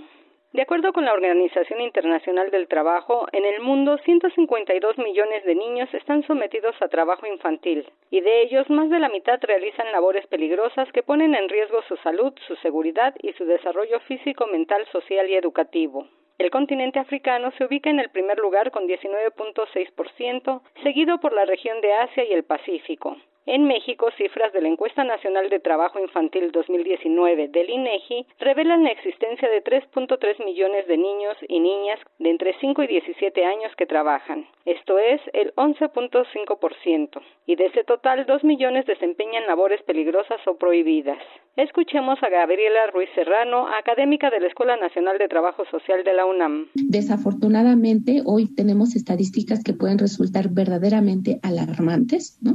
Estadísticas en donde sabemos que hoy hay más de 3 millones de niñas, niños y adolescentes en situación de, explotación laboral infantil, ¿no? Y que eh, desafortunadamente pues no tienen una protección, porque además pues no es una situación que se dé de manera aislada es decir, está interseccionada con otro tipo de problemáticas. En estados como Oaxaca, Puebla y Chiapas son los tres estados que ocupan los lugares principales de esta condición de explotación laboral infantil. Para la investigadora, el trabajo infantil tiene mayor incidencia en las entidades donde las condiciones son precarias, los niveles educativos bajos y hay pobreza extrema. El protocolo de Palermo, que es el organismo, el instrumento internacional que configura el fenómeno de la trata de personas, reconoce la explotación laboral como una forma de trata de personas.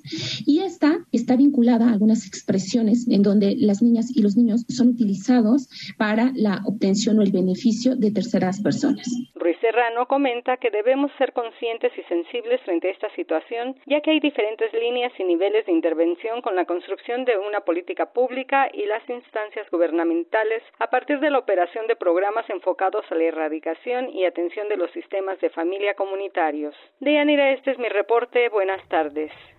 Gracias, Cristina. Muy buenas tardes y nos vamos ahora a las breves internacionales, otra también de las labores en este espacio de Ruth Salazar. Adelante. Internacional RU. Estados Unidos donará 500 millones de dosis contra la COVID-19 durante el próximo año, además de las 80 millones que ya prometió para finales de este mes. Los líderes de las economías más ricas del mundo y tres países invitados se reúnen este viernes en Inglaterra para la cumbre del G7, la cual se celebra por cuadragésima séptima vez bajo medidas de seguridad de alto nivel y precauciones contra el coronavirus. Los principales puntos de la agenda serán la pandemia de COVID-19 en curso, los riesgos geopolíticos globales y el cambio climático. La ONU advirtió ante el avance de la desnutrición y de la hambruna en la región de Tigre, en el norte de Etiopía, afectada por el conflicto armado iniciado en noviembre de 2020. Más de 35 mil personas no tienen ya que comer y 30 mil niños corren el riesgo de morir. Amnistía Internacional presentó un alarmante informe con nuevos detalles sobre la situación de los igures y otras minorías étnicas de religión musulmana en China. Según la ONG, los habitantes de la región autónoma de Shanghái son objeto de tortura, persecuciones y encarcelamientos masivos el gobierno de Hong Kong otorgó a un comité de censura el poder de prohibir cualquier película que suponga una ofensa a la seguridad nacional. El texto, con efecto inmediato, también señala que depende del censor en nombre del pueblo de Hong Kong salvaguardar la soberanía, la unificación y la integralidad territorial de la República Popular de China unos 18.000 miembros de la Organización de Juegos Olímpicos de Tokio, incluidos árbitros y voluntarios, van a ser vacunados a partir de la próxima semana. Anunciaron los organizadores este viernes para reforzar la confianza a medida que se aproxima la competencia. La justicia argentina condenó a cadena perpetua a cinco de seis exmiembros del cuerpo de inteligencia en el juicio de la llamada contraofensiva montonera. Cuatro décadas después de los hechos, los funcionarios de la dictadura serán encarcelados por delitos de lesa humanidad por haber reprimido violentamente un intento de insurrección de un grupo de activistas exiliados. Bien, continuamos, continuamos y nos vamos a ir en un momentito más con Corriente Alterna. Relatamos al mundo. Relatamos al mundo.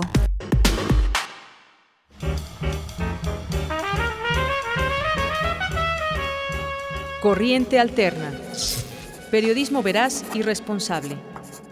Un espacio de la Coordinación de Difusión Cultural, UNAM.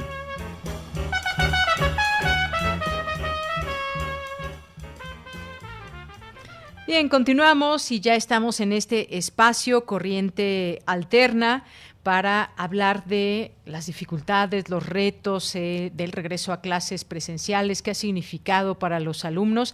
Ya está en la línea telefónica Violeta Santiago, que nos acompaña el día de hoy para este tema. Violeta, ¿cómo estás? Buenas tardes. Hola, Deyanira, buenas tardes. Es un gusto saludarte a ti y a toda tu audiencia. Pues gracias, Violeta. Cuéntanos qué vamos a encontrar en este, en este trabajo. Ha sido pues un reto y nos imaginamos también muchas emociones para los estudiantes que ya regresaron a clases este 7 de junio, que no han sido ni la mayoría de las escuelas, no sé exactamente el porcentaje, pero pues mucha emoción que había, emociones encontradas quizás.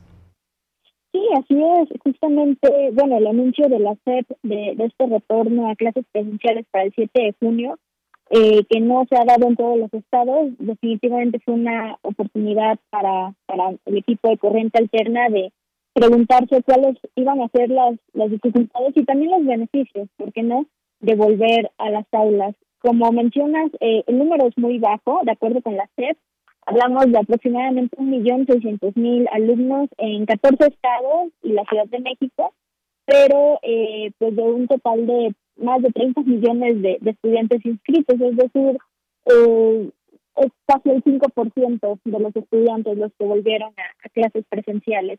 Eh, sin embargo, bueno, el número no es bajo.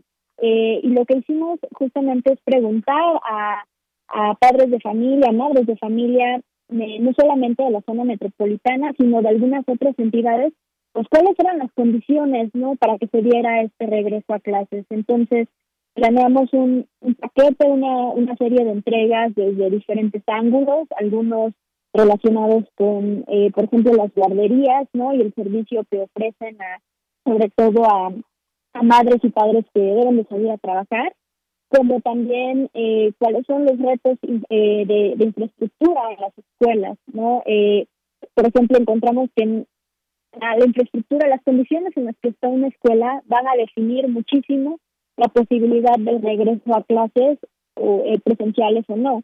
Eh, no es lo mismo volver a una escuela donde te encuentras filtros de aire en cada rincón, de estos filtros purificadores de última tecnología y hay pruebas constantes para el personal educativo, eh, espacios muy abiertos, ¿no? Donde los grupos de seis, siete niños pueden mantener la sana distancia sin problema o interactúan con iPads, que volver en escuelas donde el agua pues, se saca de pozos o donde están en comunidades en, las que el internet pues no llega porque no existen los postes y, y la escuela con todas sus carencias pues es una opción más viable para volver a clases que seguir eh, en sus casas, ¿no? Entonces, eh, hacemos este recorrido y, pues sí nos damos cuenta que justamente estas eh, este regreso a clases pues no es parejo y depende mucho de las condiciones en las que esté eh, cada escuela eh, y que se han venido denunciando desde hace muchos años pues, todas estas carencias que, que existen en, en el sistema educativo mexicano. Claro, las condiciones a final de cuentas no son parejas. Pensemos en el regreso a, clases en las metrópolis, en la parte urbana, también en las partes rurales. Ahí pues hay un piso que no es parejo para todos y sin embargo pues debemos de regresar donde quiera que se encuentren las escuelas con seguridad y me refiero a seguridad para los alumnos, para los maestros, para los padres de familia, porque todavía no terminamos un esquema de vacunación, está en marcha y muchos padres de familia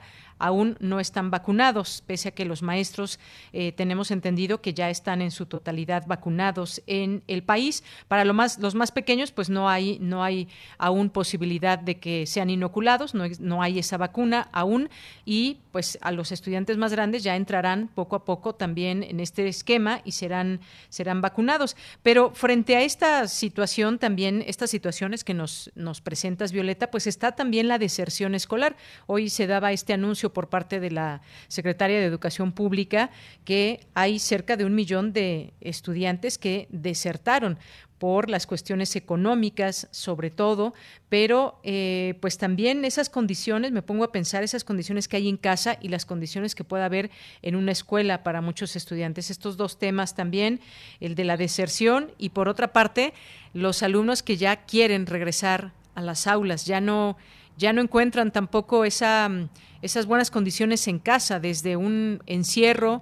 un confinamiento, hasta pues el, querer estar con otras personas, el querer compartir las clases, eh, eh, el desarrollo propio de, las personas. Hay muchos elementos en todo esto, Violeta. Sí, justamente, eh, como mencionas, la, parte emocional, la, la, parte de la estabilidad emocional, mental, ha sido también una una razón por la que muchos padres y madres de familia han decidido que correr el riesgo con tal de que sus hijos e hijas puedan estar eh, pues conviviendo con otras personas, no sobre todo con personas de su misma edad.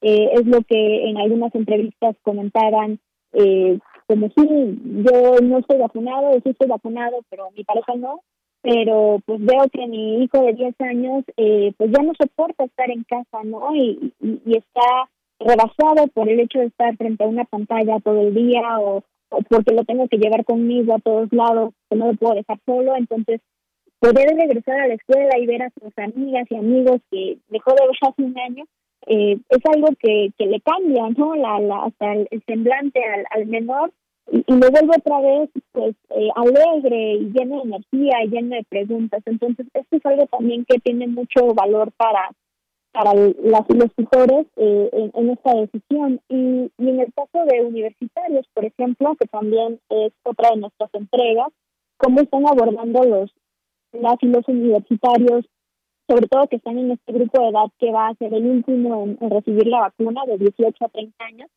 pues también eh, notamos una serie de complicaciones, ¿no? Desde las económicas, eh, eh, la deserción por no eh, tener, eh, pues ya no estar cerca, por ejemplo, de, del, plantel o del campus universitario, por haber sido a vivir para encontrar un trabajo en, este, en esta época de pandemia, eh, la necesidad también de, de, relacionarse con otras personas, hasta eh, pues justamente el miedo al, al riesgo de contagiarse en, en los traslados, sobre todo en, en zonas como eh, Monterrey o la Ciudad de México, en donde los traslados eh, son muy largos. Por ejemplo, encontramos datos de que en la Ciudad de México el, el promedio que pasa una persona al día entre semanas en el transporte público es de 66 minutos, es decir, una hora, eh, ya sea en metro en, o en camiones, autobuses, que son los más usados en la ciudad, eh, en, en un lugar pues con, con una poca ventilación, ¿no? Cuando las autoridades de salud lo que más recomiendan es que pues, esté en espacios ventilados. Entonces, es una serie de, de condiciones complejas que, que hemos logrado encontrar a través de este reporteo, un reporteo que al que le han entrado todos los equipos, las y los mentores, eh, las y los estudiantes, y que bueno, de esta manera tratamos de, de abonar a la discusión pública de, de cuáles son eh, todas las, las, las cuestiones que entran en juego para decidir volver a clases tanto en educación básica como a nivel universitario. Muy bien. Pues Violeta Santiago, muchas gracias por compartirnos pues parte de estos datos que podemos leer a través de Corriente Alterna, a través de, del portal y un tema pues muy vigente y muy eh, muy importante para todos porque dependiendo las edades, cómo va a ser este regreso, los que aún no regresan a la escuela y cómo ha sido para los que ya regresaron a la escuela. También pues tuvimos información de que en una escuela, una secundaria de Tláhuac hubo un caso de COVID-19 y pues se tuvieron que tomar medidas. Ante estos riesgos también se puede estar, nadie se quiere contagiar y decíamos, pues hay que regresar de manera segura. Pues muchas gracias Violeta Santiago, gracias por esta, eh, por esta conversación y pues leemos, leemos ahí este trabajo en corriente alterna.unam.mx. Muchas gracias. Muchas gracias, doña Mira. Buenas tardes. Muy buenas tardes, Violeta Santiago, como parte de Corriente Alterna Unidad de Investigaciones Especiales. Continuamos. Prisma RU. Relatamos al mundo.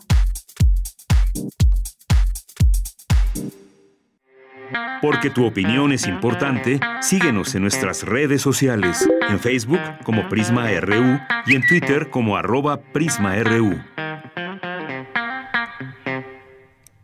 Bien, continuamos, son las 2 de la tarde con 30 minutos. Doy la bienvenida al doctor Rodolfo Suárez, quien es co-coordinador del Seminario Institucional y nos va a platicar sobre una de las actividades que hay en la UAM Coajimalpa, que es un diplomado sobre desaparición forzada en México y América Latina. Doctor, bienvenido, muy buenas tardes.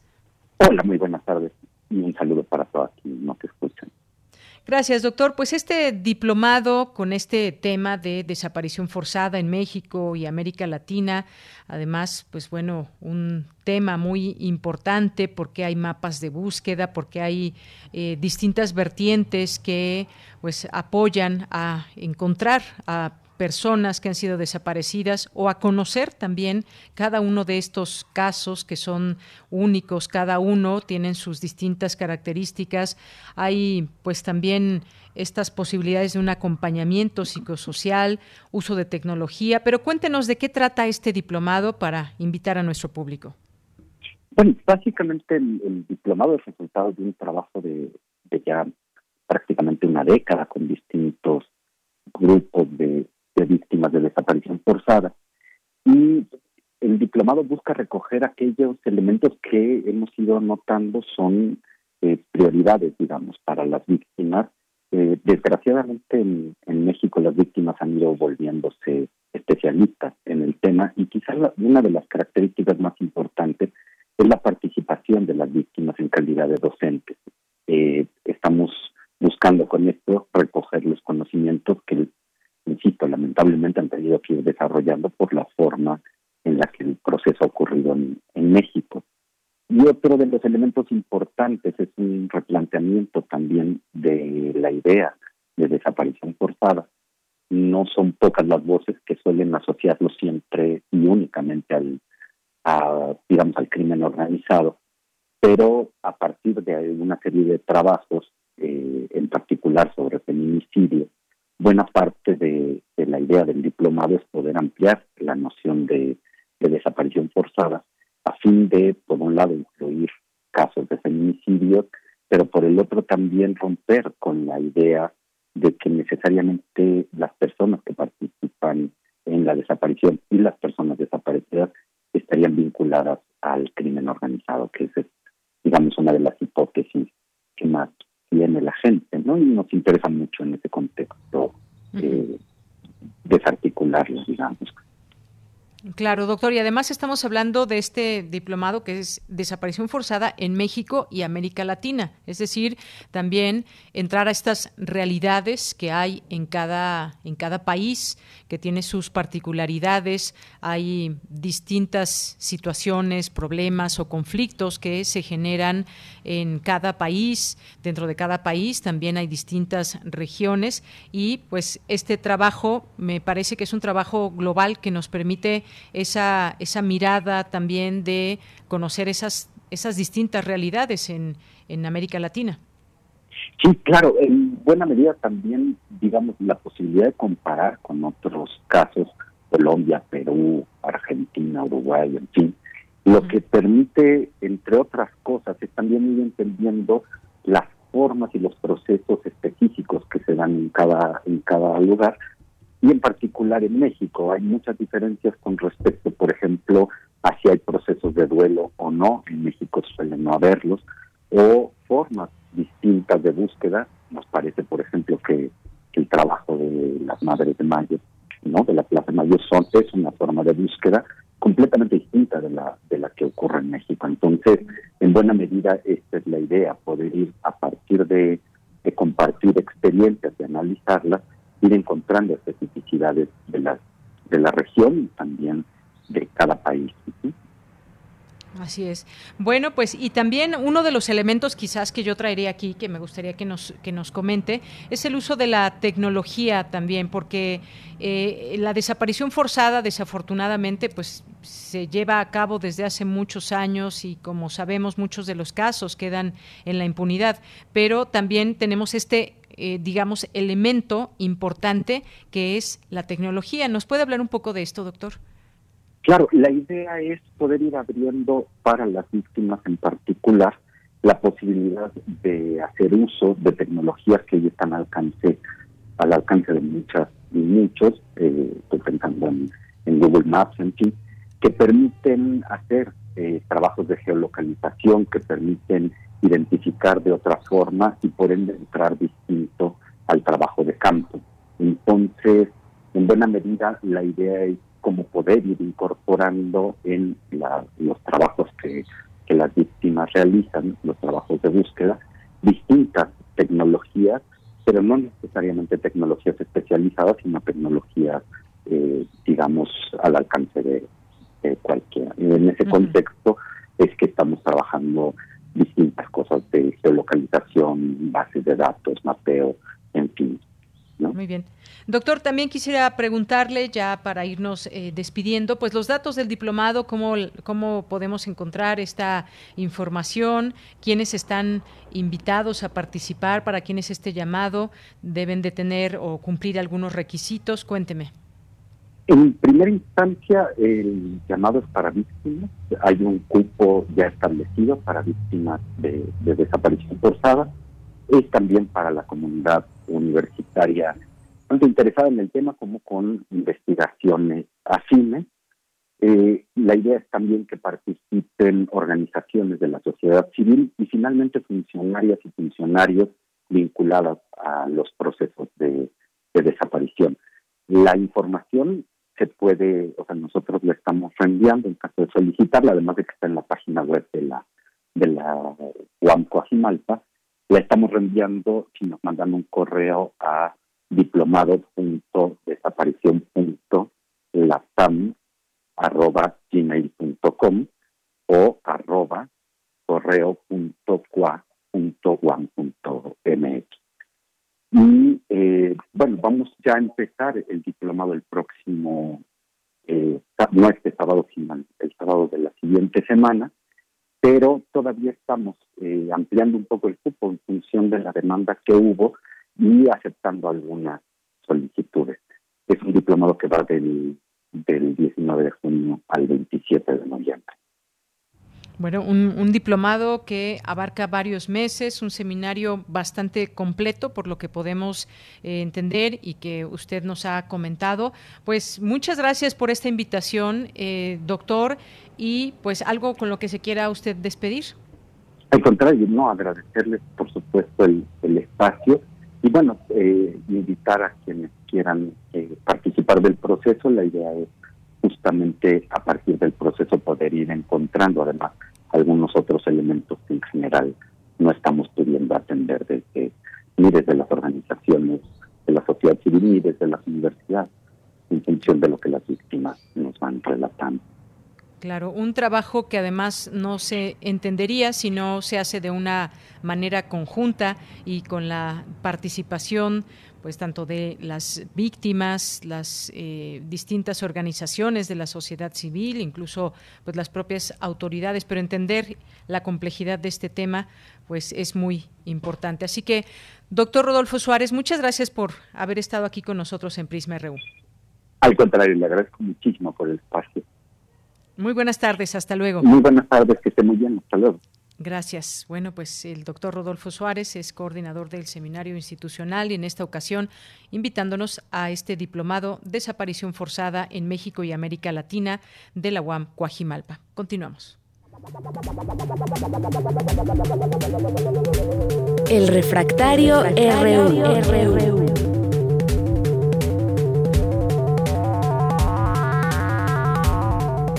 Bien, pues le damos la bienvenida, ya es viernes, al maestro Javier Contreras, maestro en Derecho, profesor de la UAM, de la UAM no, de la FES, de la FES Acatlán y de la Facultad de Derecho. Ya me estoy yendo a otra, a otra escuela. ¿Cómo estás, Javier? Hola, ¿qué tal? Muy buenas tardes para ti y para todo nuestro amable auditorio.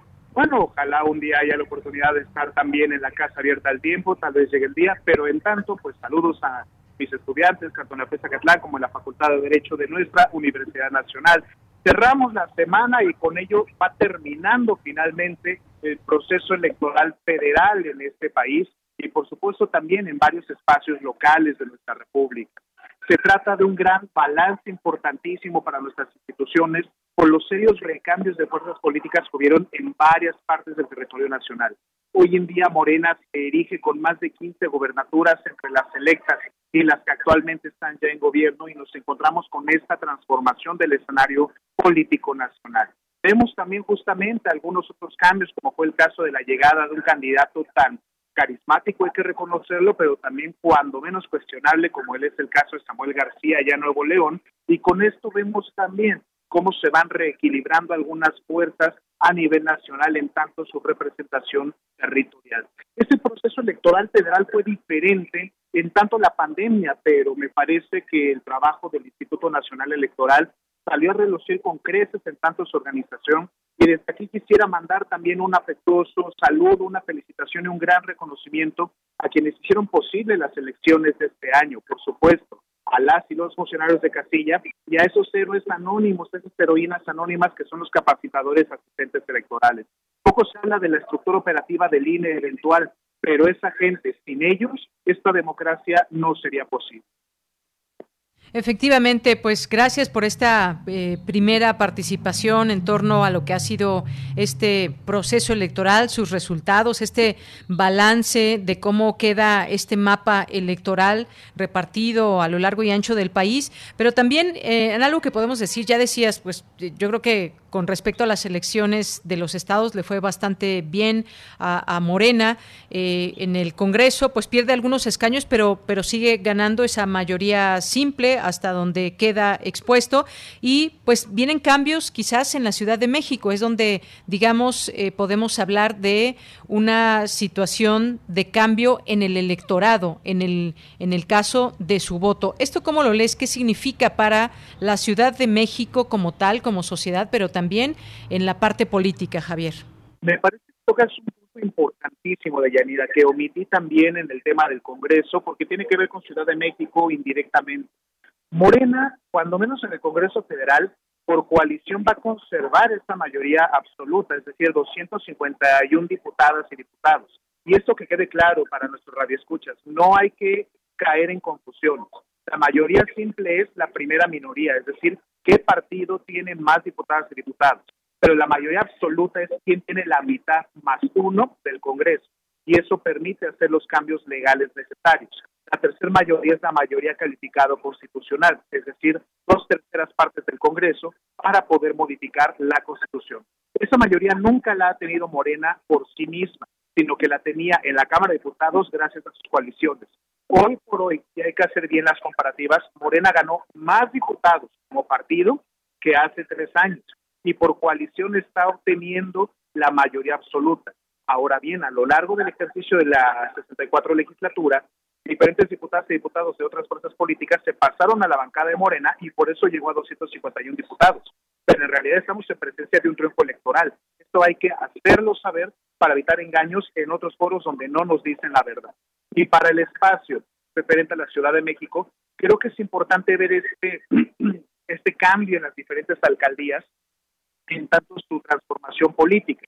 Eso no significa que no existiera la derecha o que no existiera gente que apoyara al PAN. El PAN siempre ha sido la segunda fuerza política en la Ciudad de México desde que empezaron las elecciones democráticas en el año de 1997.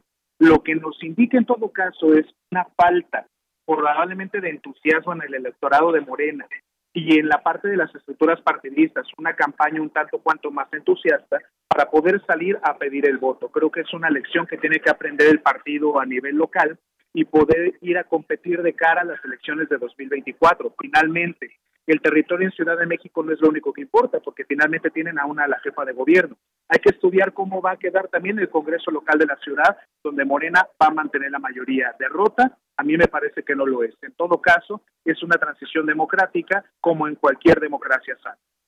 Claro, y algo que también se ha estado mencionando y veremos qué sucede en ese aspecto, ese voto con el que pues ganó la alianza PRI-PAN-PRD en distintas alcaldías, eh, pues si es un voto de confianza o un voto de castigo a, Morena. Habrá que ver eh, esta situación porque no, no es lo mismo el voto que se da a un partido con la plena confianza y estar eh, convencidos de que será mejor el camino o bien pues también el reclamo, digamos, inserto en un voto de decir no me está gustando hacia dónde estaba llevando las cosas Morena y entonces pues voy a dar mi voto a otro partido, partido quizás no con esa confianza, pero sí de castigo. Y veremos estos tres años qué resultados dan todos y todas las alcaldesas, los alcaldes aquí en la Ciudad de México. Será muy interesante este trabajo que realicen, dado que aquí en la ciudad se han ganado varias batallas eh, desde los ciudadanos, también en compaginación con las propias autoridades. Por algo eh, se pone este mote de una ciudad progresista por temas que no están resueltos, por ejemplo, en otros en otros estados o en otras eh, en otros municipios, en otras alcaldías. Totalmente, Deyanira. Aquí hay que recordar que también los votantes tienen una fidelidad a los partidos. ¿A qué me refiero con esto? Imaginemos que estamos brindando un servicio, en este caso un servicio de gobierno. En una sana competencia democrática, los electores pueden cambiar de preferencias políticas simple y llanamente porque los gobiernos no les han cumplido. Pues no basta con el entusiasmo de las estructuras partidistas y en su caso de sus fieles electores, sino poder brindar un ejercicio de gobierno sano, eficaz y transparente a la ciudadanía para convencer así más electorado. Pensemos mucho que hay que gobernar también para la oposición, para convencer a las personas que no votaron por tu alternativa democrática de por qué tú eras la mejor opción en la boleta. Así es. Bueno, y pues muy rápido tenemos un minuto, Javier, para despedirnos con pues la propuesta presidencial de desaparición de diputados plurinominales. ¿Cómo ves? ¿Es conveniente para México? Me parece un error, un craso error de Yanira del presidente de la República si pretende reducir los diputados plurinominales, porque esto lo podemos ver ejemplificado en la reforma política del Estado de México, que fue promovida por un senador del Estado, para reducir la cantidad de regidores y síndicos, de estas figuras de representación proporcional en los diferentes ayuntamientos del Estado de México.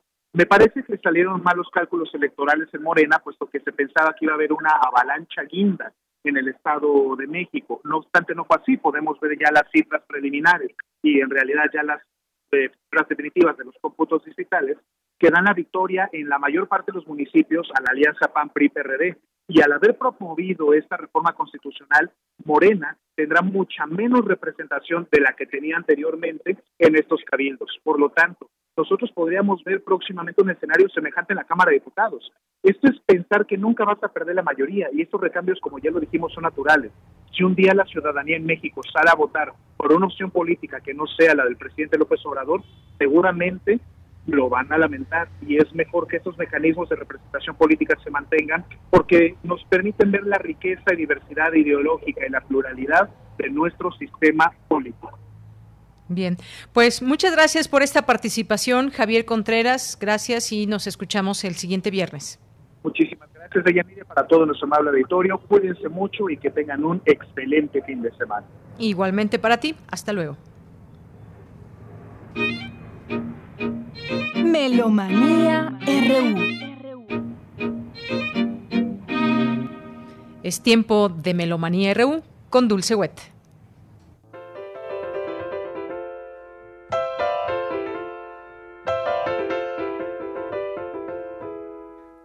Buenas tardes, amigues melómanes de Prisma RU. Les saludamos Francisco Ramírez y Dulce Wet desde el estudio 3 de nuestras instalaciones.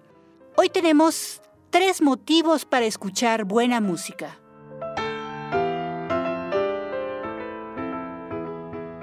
El primero son los 80 años de Chick Corea, pianista y compositor de jazz estadounidense, quien mañana cumpliría esa edad. Armando Anthony Chicorea, falleció apenas el 9 de febrero de este año 2021. Además de compositor, pianista, tecladista y director de orquesta, ocasionalmente tocaba las percusiones.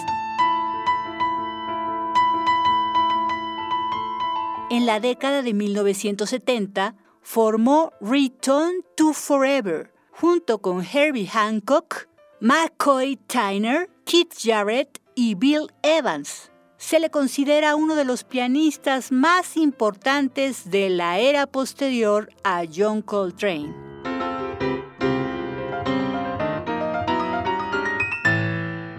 Ganó 25 premios Grammy y fue nominado más de 60 veces. De él estamos escuchando Some Time Ago del álbum Chick Corea Piano Improvisations Volumen 1. Esto es del sello SM alemán, editado en 1972 y grabado el 21 de abril de 1971 en el estudio Bendiksen en Olso, Noruega. Chick Corea al piano.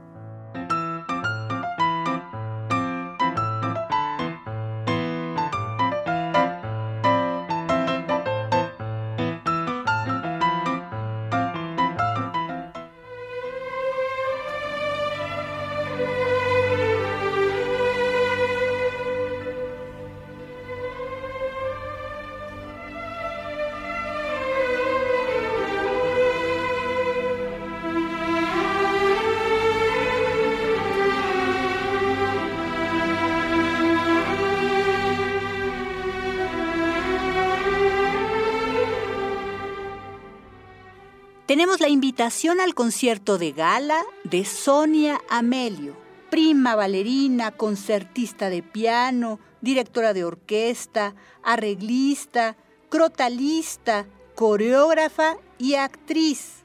mexicana universal y embajadora de la paz, con más de 430 premios. Y ya en México celebrando su vigésima sexta Cruzada Mundial del Arte por la Paz.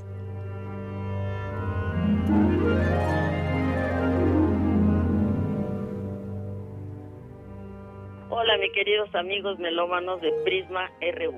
Soy Sonia Melio y bueno, muchos saben lo que hago, aunque normalmente mi carrera siempre ha sido fuera de México, pero ahora estoy feliz por hacer algo muy especial este 13 de junio a las 18 horas en el Teatro Flores Canelo del Centro Nacional de las Artes.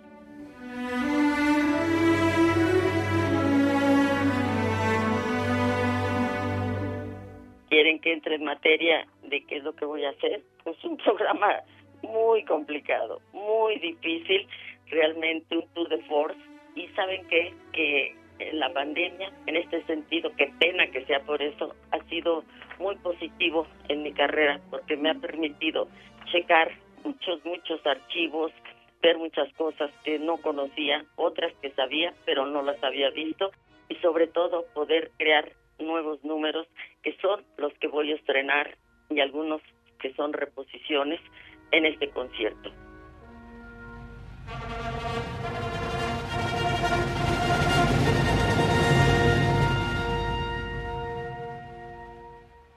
Se llama Sonia y los Caprichos. Empiezo con Princesa de Oriente, con música de Rimsky-Korsakov. Obviamente el arreglo es mío que es basado en el famoso ballet Sherazada del mismo Rimsky-Korsakov. Seguiré con Fantasía, que así le puse a este número, con música de Joaquín Rodrigo. Y cierro la primera parte con Capricho Español, también de Rimsky-Korsakov. Obviamente el arreglo es mío.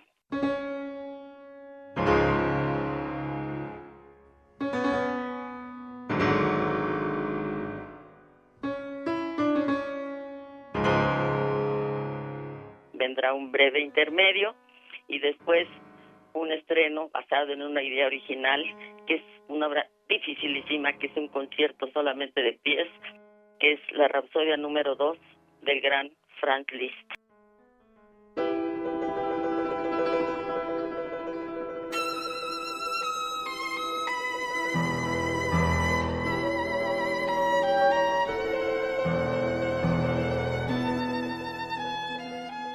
Seguiré por un capricho, para que vean, sigue con los caprichos Sonia, que está basado en el famoso ballet Carmen de George Bizet.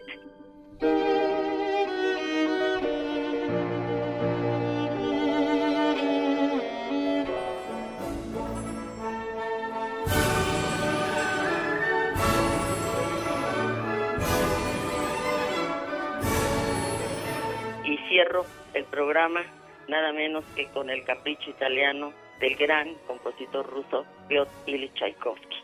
¿Cómo ven ustedes esto?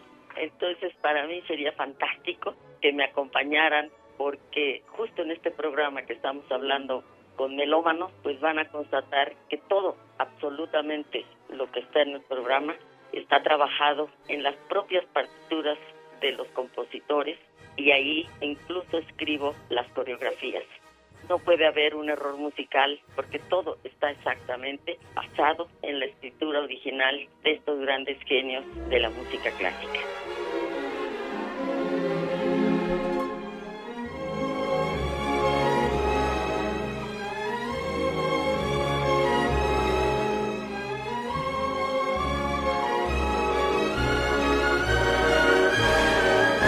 Costo 120 pesos Incluso hay descuentos para maestros, para alumnos y desde luego con todos los cuidados y todo lo que es tratar de protegernos con cubrebocas, con mascarilla, con gel, o sea, está toda la protección y solamente serán 100 personas, que es el 30% de la sala, así que compren el boleto y acompañen a su amiga Sonia Amelia. Gracias.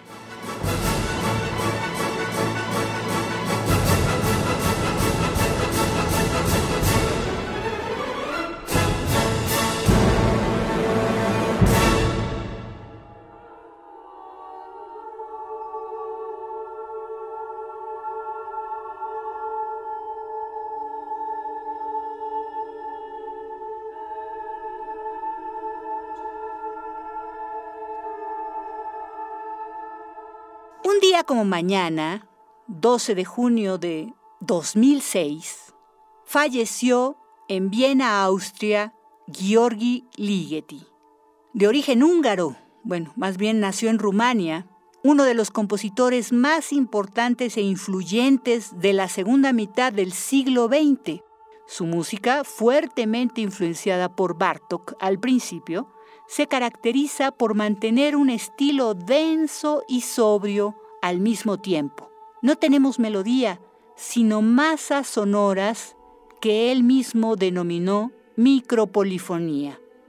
Entre sus obras más conocidas destacan dos cuartetos de cuerda, sus conciertos para cello, violín y piano, su anti-anti-ópera Le Grand Macabre, su poema sinfónico para cien metrónomos, Lontano, Requiem para soprano, mezzosoprano, coro mixto y orquesta, y Lux Aeternam, de 1966 para 16 voces a capella, que estamos escuchando ahora. Esto es un álbum Georgi Ligeti con sus obras corales a capella, editado en Estados Unidos por el sello Sony en 1996, con la London Sinfonietta Voices y en la dirección Terry Edwards.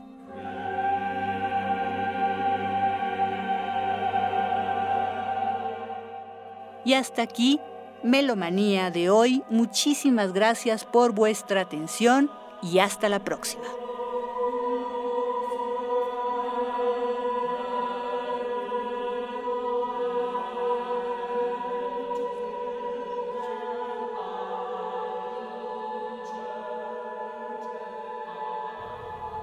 Bien, pues muchas gracias. Gracias, Dulce Wet, por esta melomanía RU y muchas gracias a todos ustedes que están aquí con nosotros. Pues ya nos vamos, lo esperamos el lunes, 84 años de Radio UNAM y mandamos saludos a todos ustedes, mandamos saludos también a quien nos pidió esta música, Armando Aguirre, con lo cual nos despedimos. Y sí, Rosario, ahora sí decimos hasta el lunes. Buena tarde, buen provecho, gracias a todo el equipo allá en cabina. En nombre de todos, soy de Yanira Morán. Buena tarde y buen provecho.